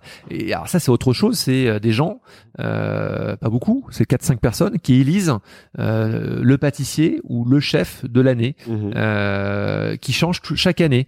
Et il y a un amalgame, c'est que le quand le 50 Best dit tiens meilleur pâtissier du monde, non, c'est le meilleur pâtissier du monde euh, voté dans l'enceinte du 50 Best. Oui. C- ce n'est pas euh, le nouveau euh, meilleur pâtissier du monde ou euh, et ça euh, il faut c'est vraiment la différence que je veux noter à chaque fois entre la compétition euh, c'est comme le ballon d'or tu vois Mhm. si tu résumes le football t'as la coupe de, la France est championne du monde de football parce qu'ils ont gagné Ouais. cette coupe du monde Là, c'est des et puis un ballon Ouais, d'or ouais, qui retrace euh, et qui euh, et qui donne en fait un prix pour euh, la renommée enfin le Oui. le succès de la carrière de, de quelqu'un mais quel est plus subjectif, le Ballon d'Or Parce que c'est Oui, des encore, journalistes. bien, Parce bien que par évidemment contre, la Coupe du Monde, c'est objectif, ils ont gagné, Oui, ils ont mais gagné, c'est- c'est la même c'est chose entre la différence entre un concours et un guide, et un critique. Ce qui est différent dans la pâtisserie, c'est qu'en fait, dans les foot, tu peux gagner les ballons d'or plusieurs fois. Tu as Messi qui a gagné 5-6 fois, Ronaldo aussi. Dans la pâtisserie, tous les ans, ils doivent, ils doivent, ils, ils, ils choisissent un nouveau meilleur pâtissier du monde. complètement ouais, Donc c'est un complètement peu, c'est un peu, c'est Non, difficile mais à vo- suivre voilà, à un moment et- donné. Et, au contraire, moi je trouve que les titres honorifiques, euh, il y a des gens qui le méritent amplement, tu vois. euh, Mhm. D'ailleurs, le 50 Best avait élu euh, Pierre Armé euh, la troisième année. Ouais. Euh, mais attends, mais Pierre, mais bien évidemment, euh, on lui doit Oui. beaucoup de choses à Pierre. Pierre, Gaston, le nôtre, Mhm. c'était pour moi les, les, les, les maîtres d'armes de, de ce métier. Bien sûr. Donc euh, je suis le premier à, à, à acquiescer et à dire oui, oui, oui, euh, bravo, c'est génial. Et, et tous ceux qui sont passés ont aussi une, une vraie forme de talent et c'était mérité. Mais ce n'est pas la même chose. Et après, c'est aussi les médias euh, qui aussi ont bousculent un peu les choses. Bien sûr. Euh, euh, rétrécissent le titre et euh, meilleur pâtissier euh, des 50 Days ou meilleur pâtissier des tables du monde, ça devient meilleur, Meilleur pâtissier, du monde. tout Oui. court, ouais. Et non, non, non, ce- Oui. ce n'est pas la Dans même le chose. cadre de- Mais ça fait des clics, ça fait vendre les magazines, ça, c'est Ouais, toujours- mais toi le problème c'est que on a perdu ce combat déjà parce que parce que euh, plus personne ne comprend. Oui. Et toi, regarde, je, je prends des Julien Navarez, un chez Pâtissier au Bristol, c'est un mec extraordinaire qui est champion du monde. Euh, un Angelo Musa chez Pâtissier au Plaza, qui est un mec extraordinaire qui était champion du monde en 2003. Euh, des, des Philippe Rigolo, des euh, des Quentin Bailly, toi, des des, euh, des vrais champions du monde qui ont gagné. Et Dieu sait euh, de quoi je parle quand je quand je sais le travail qu'il faut pour aboutir à ce titre. Mhm. Euh, tu te dis, euh, ou devenir numéro de France, c'est autant de travail, et finalement, d'un côté, hop, euh, tiens, t'as un mec qui euh, Mhm. euh, on, on l'a revendiqué euh, meilleur pâtissier du monde. Bah, euh, c'est pas les mêmes, euh, c'est- pas le même jugement. Mhm. Attention, Justement, je voudrais, mélangeons pas tout. je voudrais revenir sur un point. Tout à l'heure, tu disais que tu, tu goûtais avec tes équipes régulièrement les pâtisseries de tes confrères. Que- comment tu qualifierais aujourd'hui ton style, justement, en pâtisserie par rapport à, à des Cédric Grolet, des Yann Couvreur ou... Euh. Ouais, parce Hermé, que évidemment, toi, ce qui est, ouais. ce qui est fabuleux, c'est qu'on a tous. ouais. euh, moi, je, je disais ça il y a quelques années. Tout le monde me disait, ce serait quoi la pâtisserie de demain? Et il y a cinq ou six ans, je disais- je- j'ai toujours dit que la pâtisserie de demain, ça sera une pâtisserie d'auteur. C'est-à-dire qu'on arrêterait de copier et de dire tiens, euh, ce qui marche bien, c'est l'association euh, rose framboise litchi de Pierre. Et ben, Chacun tout le monde fait fait des ses- ah, discours. Chacun fait sa déclinaison. ouais. Là, depuis quelques années, enfin, euh, tout le monde a compris qu'il fallait être soi-même et Ouais. qu'il fallait faire les gâteaux qui nous ressemblaient. Ouais. Bon, ça, j'ai toujours prôné et je trouve que c'est vrai que maintenant, à Paris et un peu partout dans le monde, euh, il y a vraiment euh, des styles affirmés. Euh, et ça, je trouve ça assez remarquable parce que déjà à Paris, oh, il y, a, y, a, y, y a 40, 50 pâtissiers qui ont du talent. Donc, je trouve que c'est super. Alors après, j'ai toujours aussi tendance, que moi, je suis jeune entrepreneur. Seul avec mon épouse. Euh, attention, c'est euh, il y a des pâtissiers qui font du très beau travail parce qu'ils ont tout construit de A à Z seuls, et tu as d'autres pâtissiers qui sont aussi très bons, mais il y a une machine de guerre Ils sont derrière. encore adossés à des institutions. Ouais, ouais. Il y a des il y a des grosses ou institutions derrière ou des gros financiers derrière. Donc Ouais, aussi. euh, sachez faire la différence Mhm. euh, lorsque vous allez acheter un, un gâteau dans une grande institution avec euh, le nombre d'employés hein, et un petit artisan. euh, Parce que moi, souvent, qu'on, qu'on, qu'on- j'ai l'impression quand on parle de Michel avec Paris, on a l'impression qu'on est euh, euh, 350, euh, c'est la World Company. Euh, mais non, euh, Toi, tu te Paris, c'est 50 artisan, ouais. employés. Ouais, je c'est suis vrai. un artisan. Et on fait seul, tout au ouais. plein cœur de Paris. Vous êtes là dans le 10e arrondissement. Ouais. C'est mon laboratoire pâtisserie, chocolaterie. On fait tout ici. On a quatre boutiques à, à Bah, Paris. on a constaté hein, parce qu'on est rentré, on est passé par les labos. C'est génial, d'ailleurs. Non, a mais c'est tout, euh, Combien c'est de personnes travaillent ici? Une dizaine Alors, même en tout, on est 5 ans dans l'entreprise. Euh, Dans les là, au labo, on est 25, je crois. D'accord. 25-30, pas loin. Et on voyait que ça, ça donnait envie, quoi. Tout sortait du four, euh, du Bah, c'est un métier de passion. tu le fais pas par passion, tu le fais pas. hein. Euh, c'est clair. Et, et si on revient donc sur, sur l'aventure de la pâtisserie, donc tu commences avec la masterclass, la masterclass à importer, et, et à un moment donné, tu ouvres d'autres pâtisseries dans Paris. Tu ouvres dans les Marais, à Saint-Germain-de-Près. Comment ça se passe? Alors ça, c'est une très bonne question et il faut que tu comprennes le dénouement. J'ouvre en 2013 euh, la masterclass parce que j'ai pas, j'ai j'ai zéro moyen. En fait, on casse la tirelire avec Delphine. On ouvre ce qu'on peut. Et pendant deux ans, c'est un vrai succès. En même temps, je fais un petit peu de télé, Mhm. donc euh, j'économise Là, tu bosses encore au Plaza à ce moment-là. absolument. Mhm. Et en 2015, eh bien, je me dis, ok, là maintenant, euh, j'ai les moyens peut-être d'ouvrir un petit truc, une pâtisserie, et faire vraiment les, les, les gâteaux un peu plus poussés que je voulais faire il y a, il y a quelques années. Et j'ouvre au 16 rue de la Verrie, ma Mhm. première boutique, Ouais, je vois. euh, derrière le BHV dans le Marais. Super Euh, toute petite, ouais, mais toute petite petite boutique avec Ouais. une toute petite pâtisserie au sous-sol. Donc tu faisais sur place. On faisait une partie sur place et tous les chocolats étaient faits à la master. à la masterclass. Alors, je t'explique pas le, le bazar. une espèce d'élabo pour la boutique du Marais. quoi. Ouais, complètement. Et quand on a ouvert, alors, ça c'est fabuleux, c'est les ouvertures. Tu voudrais toujours rester sur les ouvertures. T'as un raz de marée, tout le monde vient te voir. c'est La la, queue, 20 la queue, la de critique euh. Euh, Les influenceurs. C'est super. Et puis on, bossait comme des bêtes. Hein. Moi, j'ai pendant deux mois, j'ai fait 6 heures du matin, euh, au moins 20 heures, Ouais. euh, tous les jours, tous les jours, tous les jours. C'est en cuisine euh, dans les labos. ah bah j'étais au laboratoire au sous-sol et on bombardait parce que voilà il faut être là quoi. Bien sûr. Et écoute ça a été un énorme succès. Un an plus tard euh, donc je décide de quitter le Plaza et je Tout ça, pardon, tout ça, tu as fait encore autant que consultant au Plaza, en fait. Tu as fait Ouais, tout ouais, ça ouais, en ouais, parallèle. ouais. C'est Ouais, énorme. Là, quand tu en vois que ça marche, 2013-2015 c'était un peu chaud parce qu'il y avait le Plaza, Ouais. il y avait La la, masterclass hein, et il y avait la télé. Ah. La télé je vais te dire je, je tournais lundi mardi de 7h du matin à 20h. On faisait cinq émissions par jour. Ok, lundi, mardi. Euh, le mercredi, je faisais ma masterclass euh, et j'étais donc euh, avec mes équipes dans la, la, la masterclass euh, takeaway. Le jeudi, je passais au Plaza Ouais. et le vendredi, samedi, euh, je développais plus la, la partie euh, pâtisserie euh, dans le dans le marais où j'étais en production. Et en avec- plus, tu avec venais d'avoir un gosse à l'époque. Et donc, oui, euh, voilà. et j'ai mon fiston. euh, qui était, euh, ouais, T'avais des- semaines bien remplies. Mais en fait, ça se fait, hein, tu sais. Oui, oui, bah, bien sûr, tu es là. Et on te va passait bien. aussi du bon temps. hein. Delphine a beaucoup, beaucoup de mérite, alors. Ouais, ouais, on en parlait de mon épouse. Et, et, et les Saint-Germain. Et après, tout de suite, un an plus tard, tu ouvres Et Saint-Germain. donc, un an plus tard, en 2016, j'ouvre au Saint-Germain-des-Prés, parce que tu sais, c'est un peu la mecque euh, depuis que Pierre a, a ouvert euh, à Saint-Germain-des-Prés. Tout le monde, tous les pâtissiers croient que le meilleur, euh, enfin, le- l'endroit où il faut être à Paris, c'est Saint-Germain-des-Prés, grât à Pierre. Et ça se Euh, confirme ou pas Et ça se confirme, ouais. Ouais. Euh, c'est pas toujours facile, mais ça se confirme. Ouais. Mhm. Donc, on a ouvert Saint-Germain-des-Prés. Et puis, un an plus tard, en 2017, on ouvre au euh, huitième étage du printemps, un- Ah. un petit salon de thé. Bien sûr. Euh, voilà. En 2019, je relook Avec le printemps du goût, ouais, c'est ça, au Absolument. printemps du goût. Donc c'est un stand, c'est ça. Exactement. On relook en 2019 ma, ma Michelin Takeaway. En fait, on en fait un café avec une offre salée. Ouais. Euh, en 2019, je crois, hein, je veux Ouais. dire, pendant deux ans. Et là, j'ai décidé finalement d'arrêter la partie salée euh, pour me concentrer vraiment sur le mon corps de métier qui est le, le chocolat et la pâtisserie. Parce Mhm. que avec un associé, euh, Steve Graff, on a ouvert un Ouais. restaurant qui s'appelle Polichinelle au 51 quai Grenelle, Ouais. où là, je peux euh, exploiter un peu tout ce que j'ai dans ma tête dans l'univers salé. Mais c'est intéressant, explique-nous l'histoire, parce qu'en fait, en face de, de la masterclass, tu avais un petit concept de restauration rapide qui montait, en fait. Oui, absolument. Et puis non, non, puis j'adore cuisiner. Donc, euh, et, si tu veux, il faut se rappeler que dans la peau d'un chef, j'affrontais un chef de cuisine Ouais. tous les jours euh, sur un thème, euh, sur un plat et sur un dessert. Ouais. Et qui à 90%, ça c'est ma, mon petit ego euh, qui se fait plaisir, à 90%, je remportais euh, les, la mise. Donc moi, ça ça m'a donné confiance en fait tout ça.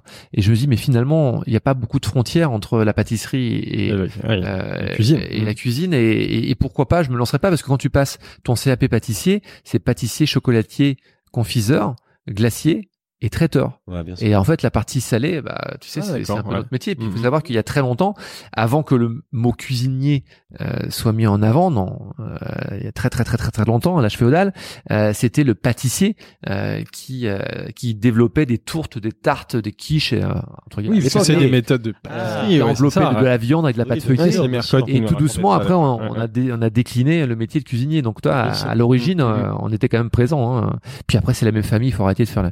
Moi, quand j'ai commencé ce métier, on m'a toujours dit, ah, cuisinier, ça fait la cuisine, un pâtissier, ça reste à faire les gâteaux. Ouais, Un chocolatier, ça doit faire que du chocolat et un glacier. On va arrêter Ouais, un peu cette guerre là. euh, c'est la gastronomie en général. On se fait plaisir, on touche à tout. Point barre. hein. Mais comment ça, comment la, la rencontre avec euh, ici, Ouais, elle a eu lieu et l'idée de, de Alors, C'est ce que disait Ouais, Daniel, ouais, parce voilà, que il a voulu était faire en son Big face, Fernand en face de Big Absolument. Fernand était en Big Fernand, et puis Big Fernand, il y avait 10 mètres de queue tous les jours. Oui. Un jour, j'ai déjeuné là-bas, je dis mais qu'est-ce que c'est que ce truc euh, pour qu'il y ait un carton pareil? Et j'ai découvert une qualité parfaite de burger. Mhm. J'ai rencontré Steve, qui est un mec vraiment épatant et, et dingue. Euh, et puis le, le truc est passé. Je lui ai- j'ai commencé à lui faire quelques desserts. Ah, tu faisais du, des desserts Ah oui, euh. Ouais, ouais, ouais, on Ah, a je fait deux trois petits trucs. Et puis après, euh, il m'a demandé euh, euh, parce qu'il soutient euh, le, le- comment dire le- l'hôpital Gustave Roussy euh, pour euh, pour le cancer pour les enfants. Donc euh, je lui avais fait aussi une recette de burger, etc. Mhm. Et puis on s'est toujours très bien entendu. Puis un jour il m'appelle, il me dit écoute, euh, j'ai la possibilité de, de reprendre un local Ouais. qui est un peu paumé dans le 15e. Et ce qui m'intéresse, euh, enfin viens viens voir de tes propres yeux. Et donc je suis arrivé en vélo en, au mois d'octobre l'année dernière euh, dans un trou à rat, euh, 51 quai Grenelle, il y a rien. Ouais. Euh, et je me dis mais qu'est-ce que je fous là? Et euh, donc c'est vrai que le local est plutôt joli. hein, il y a presque 250 mètres carrés. Ah, c'est énorme. Il y a, Euh, il y a un, Mais voilà, et- non, et, ce qui est, ce qui m'a fait le déclic, c'est que euh, sur le toit de l'hôtel, il y a 1500 mètres carrés de potager urbain, Ah, incroyable. euh, qui est en fait le plus grand potager urbain d'Europe. Tu as la main Et- verte, toi, tu tu aimes bien, Euh, je l'avais quand j'étais mais je l'ai complètement perdu maintenant je suis parisien.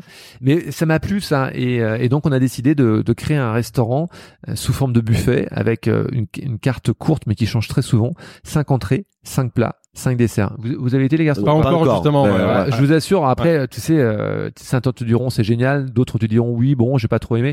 Moi, j'adore cet endroit. bien sûr. Euh, le, cadre est, ouais. est dingue, la qualité des produits, c'est que des, la, la plupart sont des fruits et des légumes bio. C'est la Sont- cuisine végétale, 100% C'est une végétale. cuisine sans viande et sans poisson. Voilà, point. Donc, Super. Voilà, il y a ni l'un ni l'autre. Oui. Euh, il y a cinq desserts emblématiques, on change assez souvent, dont une mousse au chocolat euh, dantesque. Euh, J'ai une chef pâtissière qui s'appelle Alice Bardet qui est sur place de- depuis l'ouverture, qui, est- qui est top. Et franchement, je- je- je- j'adore ce, ce lieu. Voilà. On va tester. On... Il faut qu'on teste, puis on pourra faire un podcast avec Steve Burger, parce qu'il a aussi un parcours Ouais, super ouais, intéressant. il, il est hein. énorme et Ouais. c'est un, c'est un bon, euh, c'est un bon garçon. Et puis, euh, vous allez pas, euh, vous allez bien vous marrer. Vous allez. Bah, un bon client. Et du coup, dans ce projet, toi, t'es es consultant, t'es associé, t'es. je suis associé. Je suis Ouais. associé. Je signe la carte sucrée. J'ai- signé la carte salée au début. aussi, ouais, d'accord. avec Alexandre Marchand, un jeune chef qui nous a épaulés. Ouais. Et puis maintenant, on a un très bon, euh, un très bon chef sur place. Voilà, on lui donne nos idées, euh, on, on goûte, on check, euh, Mhm. et ça, ça roule tout seul. Ouais. Donc euh, c'est plutôt sympa. Mais c'est toujours une cuisine en mouvement.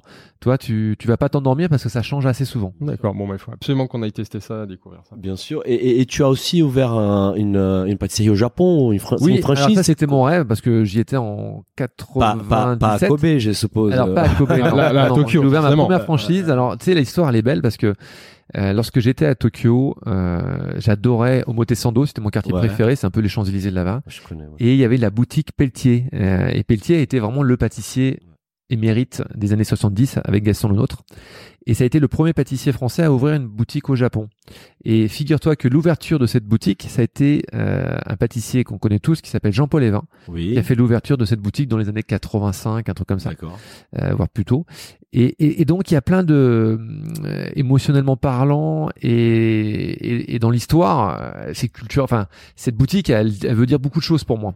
Et, et finalement, euh, eh bien, on a trouvé un, un super partenaire et on a ouvert donc notre première boutique sur Motesando Super. dans cet endroit. quoi. Ouais, qui est assez magique. Entre temps, bon, l'année suivante, on a ouvert à Isetan, donc qui est un C'est peu le c'est- plus c'est un grand- HV, quoi. oui, c'est ouais. le, le département Lafayette, store par ouais. excellence. Donc là, c'est un corner comme au printemps. euh, c'est ça Absolument. Ouais, Ouais. Et là, on ouvre bientôt un troisième corner à Shinjuku, qui est aussi un. Super, bah, ça marche d'accord. bien alors. Voilà. C'est Donc comment on est tu content. expliques ces- ces- cette passion des Japonais pour la pâtisserie française en fait euh En fait, tous les Japonais pâtissiers japonais se sont formés en France dans les années Oui. 70 hein, euh, et ont reproduit des gâteaux français. Et Mhm. il y a une cu- culture du et culte de la pâtisserie française au Japon.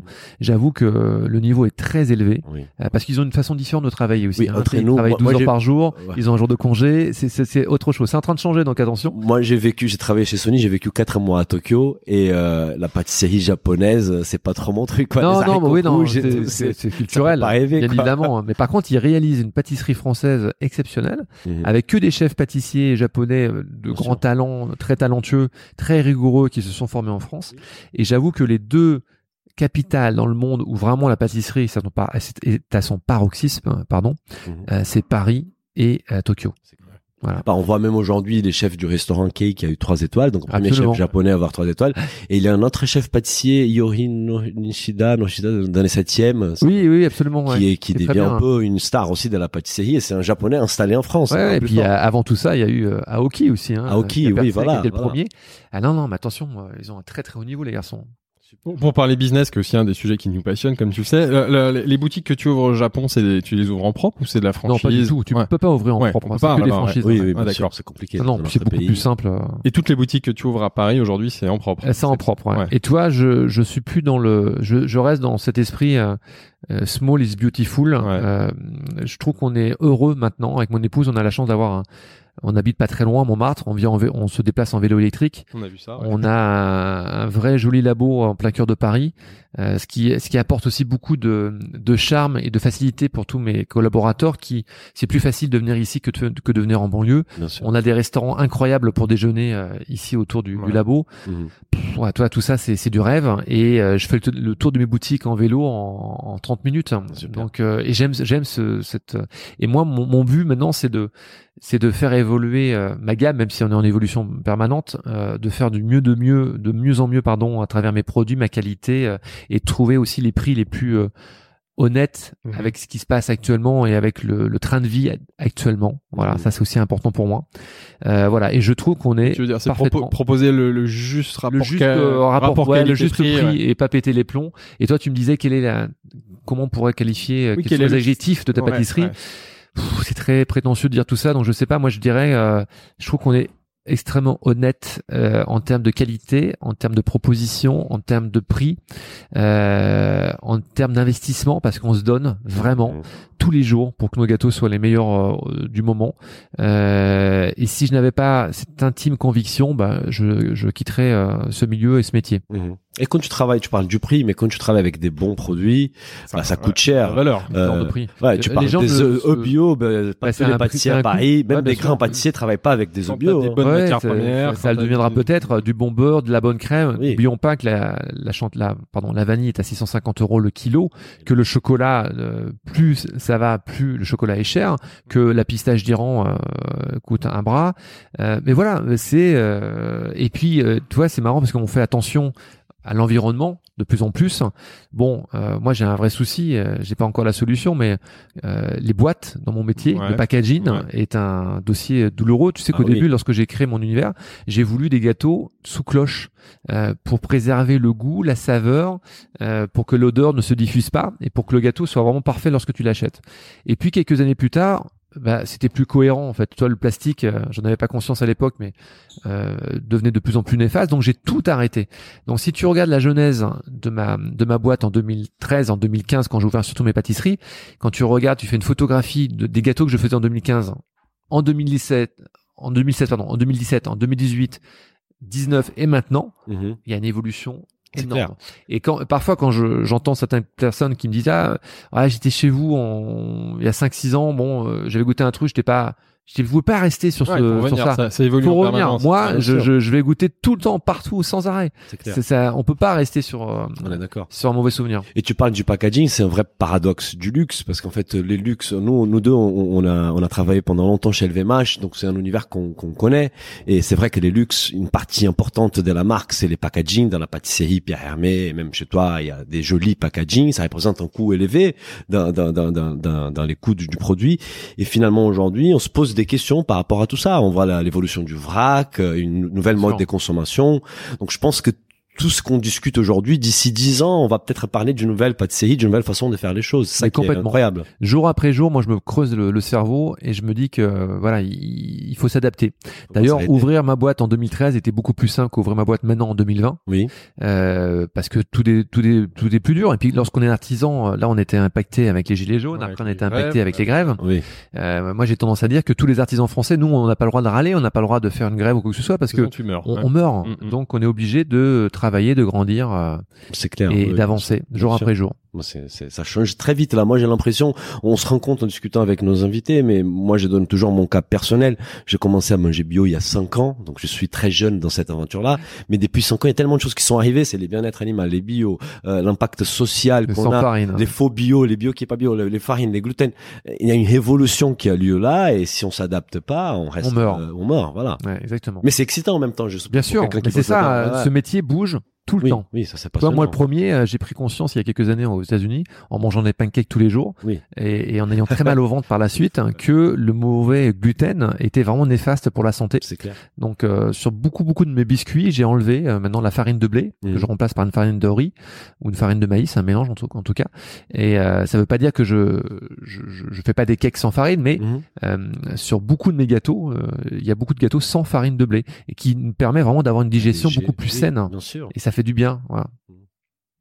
Euh, on va parler peut-être de. de la suite. Moi, j'avais suite. juste encore une dernière question sur la marque, parce qu'en fait, on voit aujourd'hui Mmh. Michalak, c'est C'est devenu vrai. une marque très, très, très, très notoire, très connue. Évidemment, bah, il y a ton parcours, les grandes maisons pour lesquelles tu as, servi, tu as travaillé, les, ce que t'as, toutes tes collaborations à la télé. Aujourd'hui, tu travailles beaucoup les réseaux sociaux. On a vu que tu étais parmi, parmi les, les grands influenceurs. Alors, j'ai plus les chiffres. si tu dépasses les, les 600 000 abonnés sur Instagram et sur Facebook, c'est beaucoup de boulot, j'imagine. Euh, comment tu t'organises et est-ce que pour toi, ça, ça reste important de travailler cette notoriété, cette, cette, euh, ce contact avec ta communauté pour, euh, pour ton activité, pour ton business? Alors écoute, on faisait, un, on réfléchissait, on, on en parlait avec Delphine. Euh, On a euh, entre Twitter et compagnie, on a plus d'un million cinq euh, de personnes mal. qui nous suivent. Ouais, c'est très, ouais, bien très gentil. Mm. Euh, si 10% ou 1% de Venez. ces 1,5 million Ouais, cinq achetaient un gâteau tous les jours, tu serais très riche. euh, Ah, on serait très riche. Euh, c'est pas du tout le cas. Oui. Donc euh, il faut faire attention entre euh, voilà, c'est pas parce que tu as beaucoup de personnes qui Mhm. te suivent sur Insta qui vont acheter beaucoup beaucoup de gâteaux. Ouais. Ça Ça doit aider quand ça même. aide, ouais. bien évidemment. Moi, ce qui m'aide à travers les réseaux sociaux, alors tu sais, moi, je suis plus une génération, euh, j'ai 46 ans, donc je suis plus une génération euh, Facebook Ouais. qui est arrivé dans les, dans les années 2007. Mm. Instagram est arrivé sur le tard en 2013, 2014, hein. et c'est eux maintenant qui ont, bon, c'est la même société de toute façon. hein. Euh, mais c'est vrai que je suis presque un peu dépassé parce que parfois, je, on parle de gens qui ont 3-4 millions de, de, de, de personnes Oui, qui bah, les des, suivent. Cédric Grolet, par exemple. euh, ouais. Ouais, alors Mm. moins dans la pâtisserie, mais plus euh, Oui. dans d'autres domaines. Ronaldo. Cristiano Ronaldo, il a dépassé les 200 millions de followers. C'est le numéro un sur Instagram. Ouais, tu vois. 200 millions, c'est- un pays, c'est les États-Unis. euh, non, mais c'est euh, hallucinant. Et, hallucinant. et- et au-delà de ça, moi, j'ai vu des des gens de la télé-réalité, euh, je sais plus, il y a ah, après, tu sais, faut faire attention. Moi, je suis Oui. pas cette génération. Ouais. Instagram, c'est très moi, moi, moi, moi, moi, et, Superficiel aussi. et très photo de moi. oui. Bon, moi, j'ai du mal avec ça, c'est pas ma cam. Moi, ce que je trouve génial à travers Instagram, c'est qu'en quelques clics, j'arrive à voir tout ce qui se passe dans mon métier, dans le monde. Ouais, et c'est ça que je ce regarde. c'est ça que j'adore. monde. Ouais, ouais, Voilà, c'est ça que j'adore. Ça permet de faire une veille Après, benchmark. voilà, ouais, les benchmark, fausses vies qu'on se crée sur Instagram, moi, c'est pas ma cam. Je m'en tape euh.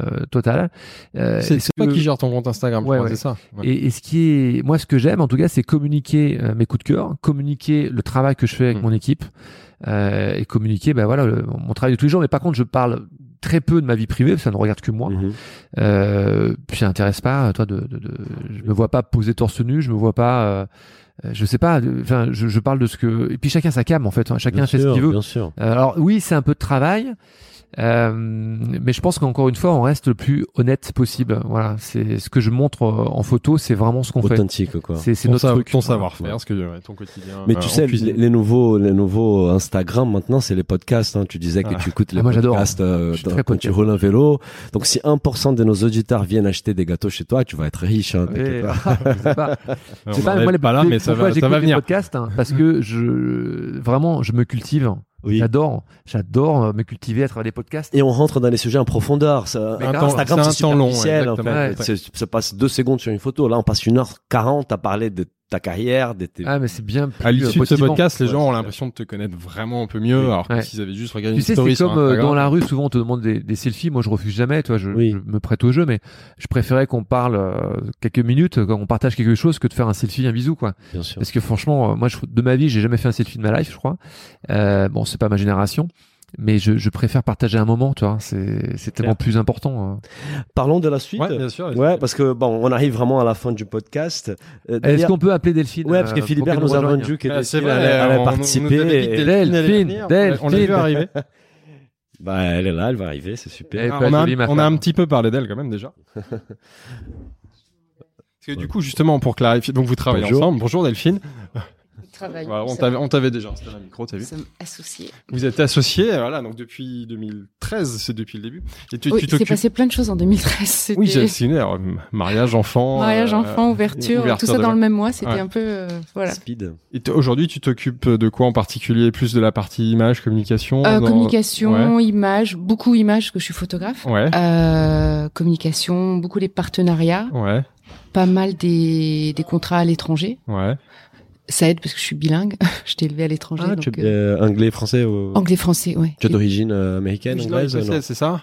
Non, Non en fait, j'ai repris le quand j'étais comédienne dans une ancienne vie, j'ai j'ai repris le le nom de famille de ma grand-mère Ouais. que j'aimais beaucoup, D'accord. qui s'appelait McCarthy, qui, avait- qui avait des origines irlandaises. Ah, Irlandaise, pardon. Voilà. Et euh, et donc oui, j'ai été élevée rien à voir pour le coup, j'ai été élevée en en Afrique et en Angleterre, D'accord. donc je suis bilingue. Et ce qui est assez pratique pour gérer les contrats. euh, Notamment les, les développements au Japon, la franchise. Au Japon, euh, oui, enfin, c'est ouais, ouais. euh, donc c'est moi qui euh, qui suis en Donc première associé ligne. dans la vie et en affaires. Voilà. Ouais. Et euh, là, par exemple, on, on devait aller en Corée. Bon, ça vient de s'annuler euh, à cause du petit virus. Ouais, bien Euh, sûr. Petit, Ouais. c'est une Ouais, façon de parler. Voilà, Ouais. donc ça vient de s'annuler ce matin et enfin reporté en tout cas. Ouais. Et euh, donc voilà, donc c'est moi qui m'occupe de ce genre de partenariat. Je gère aussi beaucoup tout ce qui est les contrats liés à l'image. Justement, mon Ouais. passé de comédienne, j'ai beaucoup géré les contrats à l'image, les droits, etc. Tout ça, je connais évidemment un peu bien, par cœur. Et voilà, puis j'avais une boîte de prod justement, donc euh, tout ce qui est euh, bah, les affiches, le voilà le, le pff, bah, justement la, la, la gestion, le, le, le design, le voilà. Et je m'occupe beaucoup de bah, le- la, la prod interne. euh, en fait, on, on fait à- on, on ne se sert d'aucun prestataire extérieur, ce qui Ouais. est très pratique Oui, en gestion de temps, de coûts. oui. Euh, donc on fait Même tout. pour la logistique, c'est c'est des équipes en interne qui livrent les différentes boutiques, en fait, dans Paris. Ah oui, tout à oui, fait. tout à fait. Oui, Mais- oui. mais Enfin là, non, tu- pardon, euh, non, enfin le- la logistique, vous parlez quoi de ouais, bah, là, il y a un camion qui passe récupérer les, Ah oui, les non, ça, gâteaux. non, ça, c'est en externe. Non, non, si, si, on Non, là, pas tu notre parlais de la prod. Non, sur non, les moi, je parlais de- visuels, euh, je- photos. Oui, vidéos, visuel. Ah, sur les voilà. visuels Ok, ok, Oui, ok. oui, ok. en fait, 100% en, en interne. complètement. En fait, Vous avez je un gère. studio quelque part ou... Et vous, vous êtes dedans là. Ah, on est dans les. Ouais, vous êtes dedans. C'est-à-dire que moi, tout mon matériel est là. Là, c'est, vous voyez, ce- cet immeuble en face, c'est un réflecteur naturel fantastique. clair. En fait, Ouais, je, je- une belle lumière naturelle. moi, je travaille qu'en lumière naturelle depuis toujours. C'est mon, c'est mon truc. J'aime ça. vous mettez les gâteaux sur la table. Euh, ici, voilà, ici, je m'en sers. J'ai toutes tous les mes jolies photos réflecteurs. qu'on voit sur le site, Sur le euh, sur le site, compte nos Instagram, livres, euh, votre tout. Instagram, enfin surtout sur Voilà. celui de Christophe, c'est toi Euh, alors. voilà, tout, voilà. Et donc, je fais ça et j'ai un, j'ai eu la chance de travailler avec un bras droit formidable qui s'appelle Bayoro. Ouais. Et en fait, on fait tout, tout, tout nous-mêmes. On n'a aucun, euh, voilà, tout. Que ce soit des catalogues en extérieur ou B2B, ce qu'on envoie Ouais, au Japon, en ouais. Corée, quand Christophe fait des séminaires, tous, tous les films, les, on fait vraiment tout nous-mêmes, ce qui est encore une fois un gain de temps et d'argent fantastique. Ouais, Super. tout est Voilà. une, une, comment on appelle ça? Alors, j'ai perdu le fil de ma question, mais ce qu'on appelle une, une maison familiale, en fait, une Oui, entreprise oui. familiale. C'est ça. Et Tu parlais vous d'artisanat, ça, c'est euh, ça. ouais, Oui, même oui. question parce que c'est la question. Moi, j'ai eu l'expérience de travailler avec mon épouse pendant une année. C'est Voilà. passé moyennement. On a mais ça dépend. Et vous, comment ça se passe Vous trouvez ça pas compliqué tous les jours d'être à la maison et au travail marche, hein. ensemble Ça peut être compliqué. Après, je pense qu'il faut se, il faut mettre des, Vous avez des astuces pour ceux qui L'astuce, Ce sont des amis qui nous ont. J'ai une amie qui fait des céramiques magnifiques, les céram- céramiques Jars que vous retrouvez à peu près dans tous les, les beaux restaurants parisiens. Mhm. Euh, Elle travaille avec son mari. Elle m'a donné ce très bon conseil de ne pas en- de, de le soir de couper en fait. Vraiment Pas- pas essayer de se dire. euh, boulot. euh, ouais. ou si vraiment vous voulez parler de quelque chose, fais-moi penser demain de parler de ce dossier-là, etc. D'accord. Et c'est vrai que bon, on l'applique pas forcément, euh, mais en tout cas, on essaie de le faire le plus possible parce qu'à un moment, on se fait plus rêver, quoi. Il faut C'est-à-dire créer des que, paris. voilà. Oui, ça se faisait beaucoup et ça se fait encore beaucoup dans les métiers de bouche, dans la restauration, souvent. Oui, Voilà. il a travaillé un Alors, ouais. peut-être que notre chance- salle, le Voilà, notre chance cuisine. aussi, c'est qu'on n'a pas commencé à 18 Ouais, ans, on a ouais. commencé dans deuxième partie de vie et, et voilà, on n'est pas non plus sur les mêmes dossiers. Oui, chacun son territoire. Chacun son territoire. Après, on se consulte beaucoup. Et puis euh, voilà, on travaille pas non plus euh, toute la journée face à face. Moi, j'ai aussi ma photo, je fais aussi d'autres photos, je travaille Oui, avec tu, des tu travailles quand même sur d'autres projets. voilà, je fais d'autres projets. pour, euh, euh, pour voilà, là j'ai, euh, je travaille avec des comédiens. Là, j'ai, la chance d'avoir, là, je viens de faire un reportage sur Christopher H, euh, un Ouais. chef Ouais, qui vient d'ouvrir une Qui maison. vient et- de, oui, qui est l'ancien du Crillon et qui vient voilà, qui vient d'ouvrir à Égalière, donc je viens de faire un sujet euh, sur lui. Enfin, donc voilà, donc on a plein d'autres projets, il y a plein d'autres choses qui, qui nous intéressent. Donc voilà, donc oui, c'est c'est parfois compliqué, c'est ça peut être risqué, mais il y a des gens qui sont faits pour et nous ça, en tout cas nous ça nous Ça convient. Mais je Ouais. comprends que ça puisse ne pas convenir à tout le monde. Bon, dans mon cas, ça n'a pas marché, mais Voilà, je, les je- couples, ça marche, c'est oui, plus oui, important. voilà, nous on y arrive. On salue Et ta si femme, on, Daniel. On, on revient donc sur notre question parce qu'on arrive Oui, à la fin. Vous- vous- malheureusement, on va devoir arrêter. Euh, on, on a cette rubrique à la fin, c'est les enjeux pour la suite. Donc votre vision pour les 5-10 années à venir, comment vous allez, comment vous voyez l'évolution? Tu nous as parlé de la Corée. Est-ce que les développements à l'international, c'est dans les pipelines? Oui, oui, si on peut, oui, se développer à l'é- à l'étranger sous Oui. forme de franchise. L'é- L'économie. Est, très particulière quand même en ce moment, donc euh, Oui. donc on est prudent. Ouais, tu on est prudent, ouais. Voilà, Mhm. nous on consolide euh, ce qu'on a en France. Euh, L'idée c'est c'est de faire les meilleurs produits et, et qu'on ait encore plus de succès. Je ne je me vois pas et je ne nous vois pas ouvrir une autre boutique à Paris. Ouais. Quatre c'est déjà beaucoup. C'est pas mal. Euh, par contre oui, on va essayer de développer l'international. Ouais. Mais encore une fois, on reste sur, cette, sur, cet, sur cet esprit, pardon. Euh, small is beautiful. C'est-à-dire Mhm. précieux, euh, bon, Ouais. goûteux. On maîtrise nos, nos choses. et On a, on veut pas dépasser euh, 50 employés. Ouais. Voilà. Moi, je, Pas de folie des trouve qu'on grandes, a clairement pas de folie un vrai plaisir à travailler euh, tous ensemble. En France, On tu a un esprit a- très famille. Il y aurait des choses à faire dans d'autres grandes agglomérations? Parce que vu que t'as finalement, non, tu penses Non. pas, non. C'est marrant parce que tout Ouais. le monde me pose Ouais. la question et j'y crois pas une que vu seconde. que t'as quand même un positionnement, euh, ouais, Ouais, mais pas, tu pas, sais, pas, luxe, euh, mais avec- ça reste accessible des Bien pâtisseries, sûr. ouais. Mais dans Et puis, chaque je suis pas en train de dire. non, nous, nos prix parisiens ne sont, seront mal euh, appréciés en tout cas euh, en province. D'accord. Et puis dans chaque grande ville de province, il y a des cadors euh, qui sont là depuis des Oui. années. Toi, je parlais de nos amis Vincent Guerlet, Sébastien Bouillet, euh, Bernachon ou Pascal Lac. Ils sont sur leur Ils sont territoire. là, ils sont Euh, Laurent. Daniel, toi, c'est des gars qui sont top et ils ont un monopole dans leur ville. Ouais. Donc, Mhm. euh, que, oui, tu Ah, peux c'est ouvrir un une bon petite point, ouais, antenne, mais c'est sera moins authentique. À quoi bon. Ouais. Oui, à quoi bon ils sont là, ils sont très bien. Oui. Et Donc honnêtement, plus l'international alors. Ouais, Nous, le ouais, développement qu'on a pu connaître dans les années 2000, c'est-à-dire, tu sais, euh, éventuellement une petite production euh, factory et tu fais des, des micro-boutiques et tu envoies euh, Mhm. des macarons et des chocolats éventuellement. Moi, j'en- voilà, c'est plus, je pense que c'est plus ce qu'il faut faire maintenant, ouais. 20 ans plus tard. Ça a eu cuisine, un énorme succès et c'était génial. Maintenant, on est dans une phase différente et moi, si je m'écoute, mais je pourrais pas le faire parce qu'on est, on devient trop âgé.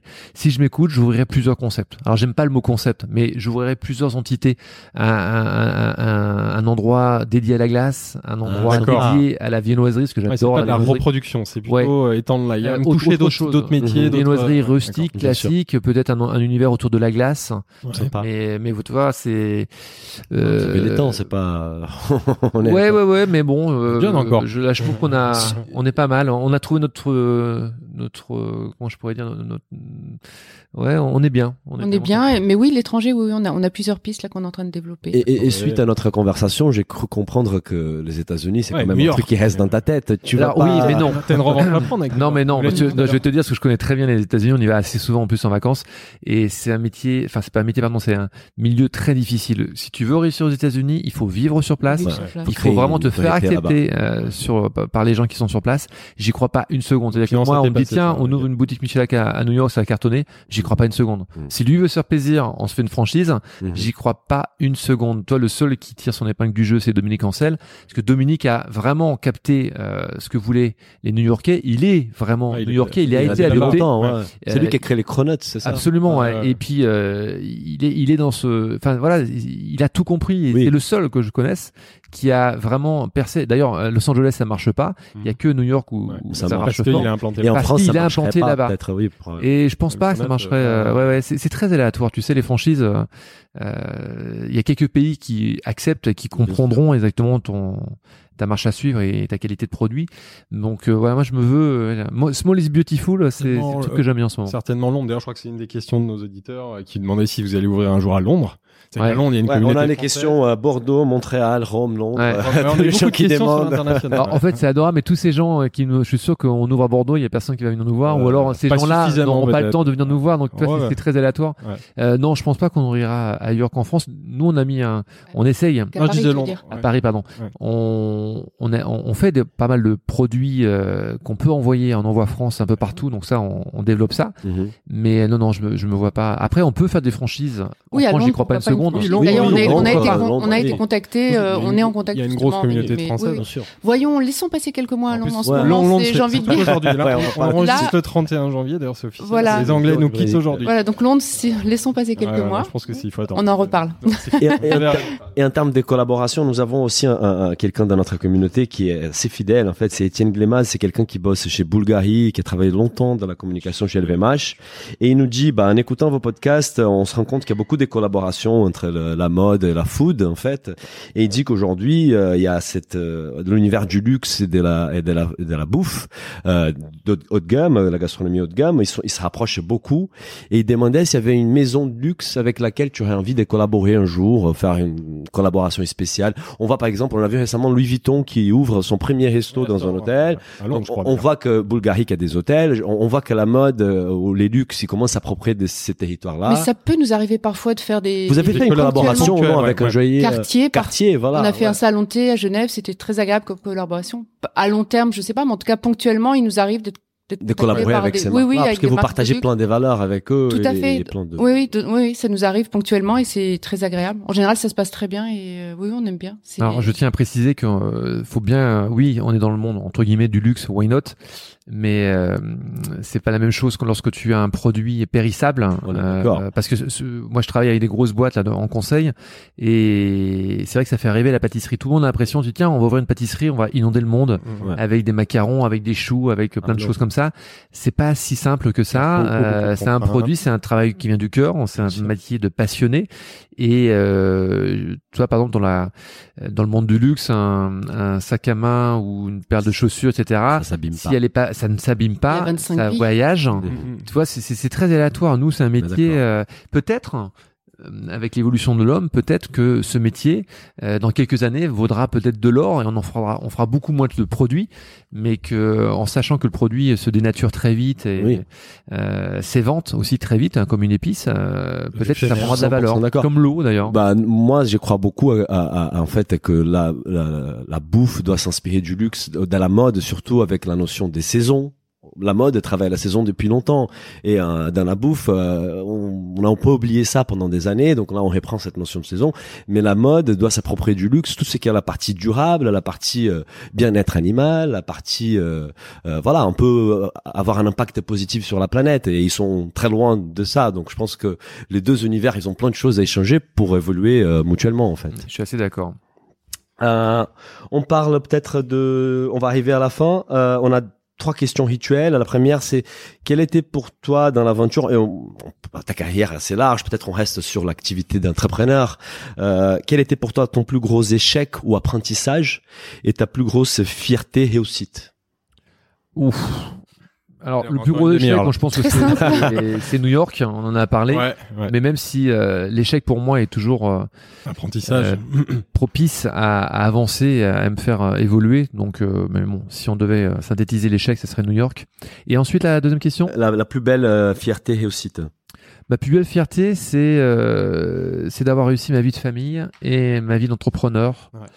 Euh, et ma vie de papa. Enfin voilà, tout tout tout Oui, confondu. d'avoir tout équilibré entre tout, Ouais, ton- je pense que c'est le, le plus dur à Ouais. faire et c'est vraiment là où je me sens en phase et je me dis que j'ai, je suis très chanceux. Tu pas rencontré la bonne personne pour ça. Absolument. Et on a une autre question rituelle, c'est quel conseil tu donnerais justement à un entrepreneur qui veut se lancer dans la dans la bouffe? Euh, Aujourd'hui. d'être lucide, Ouais.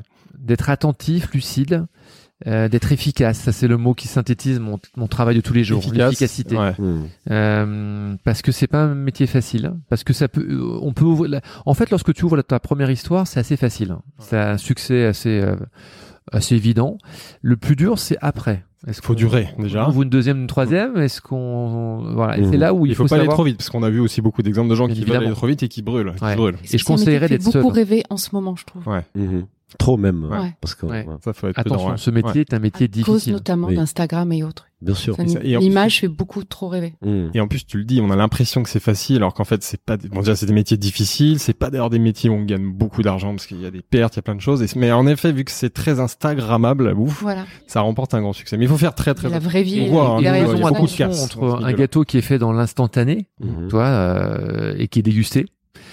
Il est à 20 sur 20, hein, tu es dans la fraîcheur absolue, donc c'est facile. Et de faire ce même gâteau, fois 100 pièces, euh, produit chaque matin, euh, distribué dans quatre boutiques, c'est mon cas, Mhm.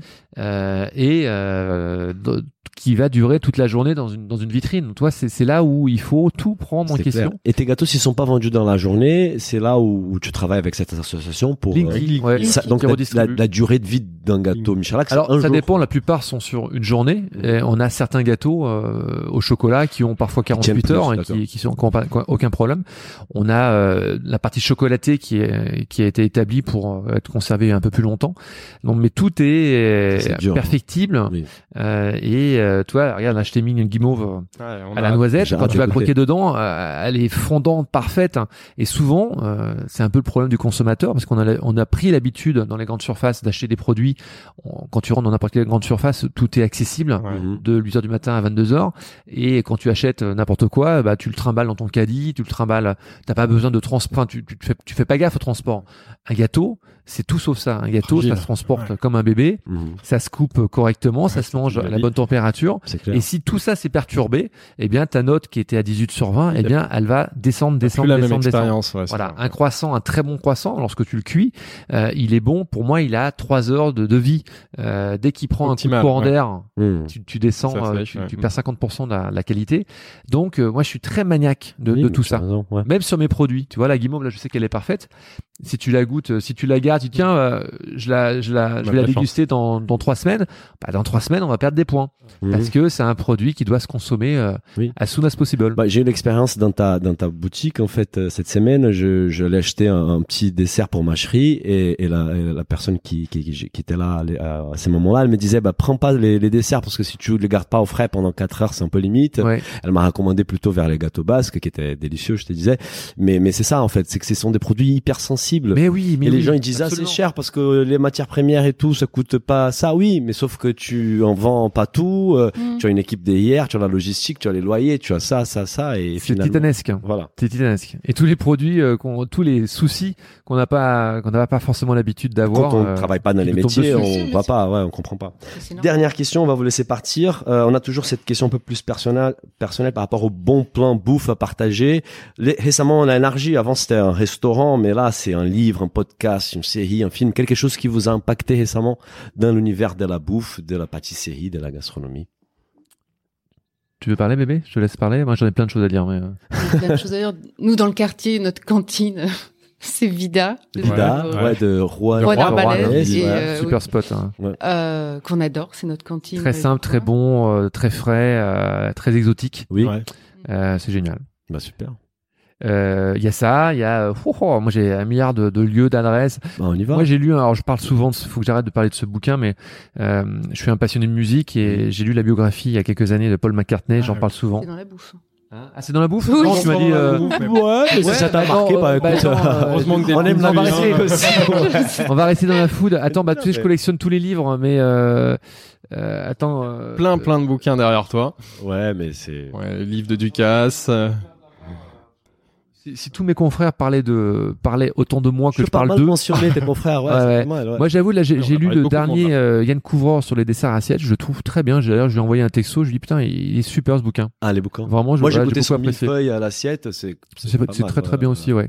Donc ça, j'ai beaucoup aimé ce livre. Euh, Qu'est-ce que j'ai goûté aussi ré- récemment, qui était euh, atomique. Euh, pff, On n'a pas parlé de tes livres en fait, hein, parce que tu as quand même publié une vingtaine de livres. Ouais. Un par an en ce moment. Ouais, Ouais, Bah, le dernier, c'était avec, ma- avec ma petite chérie euh, sur les Le enfants, et puis là, on, la pâtisserie en famille. Ah, ça, Ah, j'ai vu. ouais, Ouais. Et là, je m'attelle, c'est pour ça que là, dans mon bureau, vous voyez des, des, des échelles avec beaucoup de vaisselle. Je me suis attelé à, à synthétiser 20 ans de ma carrière, un livre qui, je sais pas encore le titre, mais qui va synthétiser 2000-2020. Ouais. Donc l'époque Plaza, l'époque Masterclass euh, Takeaway Oui. et l'époque Michelak Paris. Euh, 150 recettes en tout et ça fait c'est trois livres dans un livre en fait et euh, là j'en bave hein, parce que c'est beaucoup beaucoup beaucoup de travail surtout l'époque Plaza là il a fallu que je retrouve des recettes collector des trucs que je faisais plus des moules que j'avais plus donc ça a Là, été tu un peu refais les douloureux recettes, tu la reprends en photo. bah là j'ai tout repris ouais. en photo on a fait toute la- l'époque Plaza euh, alors non on a pris trois photographes On fait trois, trois la- périodes, on fait Ah, d'accord. trois La périodes, trois photographes. Paris. Trois C'est vachement chouette de faire ça. Ah, Oui, comme ça, il y a un œil euh, différent. Si jamais vous avez besoin des gens pour déguster, n'hésitez pas. hein. Oui, oui, oui. C'est Ah, marrant, on a bien, souvent des candidatures spontanées, c'est drôle, c'est c'est quelque chose qu'on a propose très souvent. Et pour parler, euh, jamais plus, on, on parlait voilà des coups de cœur. là, euh, oh, j'en ai tellement, euh, j'en ai tellement. Euh, j'ai goûté la tarte pistache. Bon, hein, j'ai regoûté l'ispahan de, de mon ami Pierre Armé, mais en grand Ah. format. Ouais. Hein. Et ben, il Ah C'est le gars, c'est le, Parfait. euh, c'est Le- disparant, c'est les. rose litchi framboise de Ouais, macaron. ouais, ouais, ouais. Mais, en- mais attention, je, je précise en, en- en grand format et pas en petit, puisque les, les saveurs se diffusent beaucoup mieux dans les grands gâteaux. D'accord. Et, et j'avoue, j'ai un gros coup de cœur. Il était délicieux, alors que je connais quand même depuis pas mal de temps. Oui, c'est clair. Mais il était toujours aussi bon, voire meilleur, en grand format, vraiment. Ah. Donc Ouais, euh, tu vois euh, ça et puis bah, je franchement euh, ouais, il y, a- il y a des endroits euh, tous les jours on découvre des endroits assez Paris, c'est vrai que c'est une ville dingue par rapport à ça. C'est. Et moi j'aime beaucoup parler des autres. Euh, je Ouais, trouve que bah, c'est parfois c'est un coup de pouce. Il y a mon pote euh, Damien Pissonnieri qui a ouvert Damiano aussi euh, sur la place de Montparnasse là. Euh, bon bah c'est un restaurant italien avec des desserts. Euh, bah, c'est super canon. C'est un jeune entrepreneur qui se lance. Donc toi il faut un peu en parler, un peu les mettre en valeur. C'est vraiment canon canon. Euh, voilà. Je pourrais rester encore 10 minutes Non, et parler plein de euh, On va mettre tous ces liens euh, dans l'article. Donc Ah si, et un dernier truc, Ah, excusez-moi, mais je reviens de Saint-Rémy de. Provence et j'ai, euh, on a eu un coup de cœur avec Delphine, on a un petit restaurant qu'on adore qui s'appelle, euh, c'est tout simple, hein, Aioli et Clafoutis. Ah, oui, Ah, j'ai un énorme coup de cœur. Énorme. Le meilleur aioli de notre vie. Meilleur Ah ouais. Aioli malade. J'adore, Tu dis que c'est où. C'est à Saint-Rémy de À Provence. Saint-Rémy de Provence. À la base, ça s'appelle le chapeau de paille. Ouais. Ils ont eu un tel succès le, sur leur euh, aioli qu'ils se sont agrandis et ils ont fait voilà aioli et clafoutis. Ah, tu dis La Et la Clafoutis est bon Voilà. aussi. Ah ou- on va retrouver Alors, ça, on va le mettre dans le. L'origine, donc je l'ai pas. Voilà. Je vais y retourner, mais l'Aioli Voilà. était mortel. Il était dingue. Ouais. Bah super, merci beaucoup pour votre temps. C'était un Bah, merci plaisir. à vous deux, merci Christophe, merci Delphine. Merci. Bah, merci, c'était un vrai bon euh, moment passé ensemble. Oui. En moins Prendre qu'un du moment temps. où on profite, Prendre du temps, partage. Ah que oui, c'est rare on prend du temps. temps. on Ah, c'est important, sujet, voilà. ouais, c'est clair. Bah tu pourras l'écouter sur ton vélo euh, bientôt. Bah, Comme si tu connais bien l'histoire. Merci, au revoir. Au revoir. Si le podcast vous a plu, n'hésitez pas à le noter 5 étoiles sur votre appli et surtout partagez notre podcast autour de vous. Nous vous invitons également à vous inscrire à notre newsletter pour essayer voir les prochains épisodes.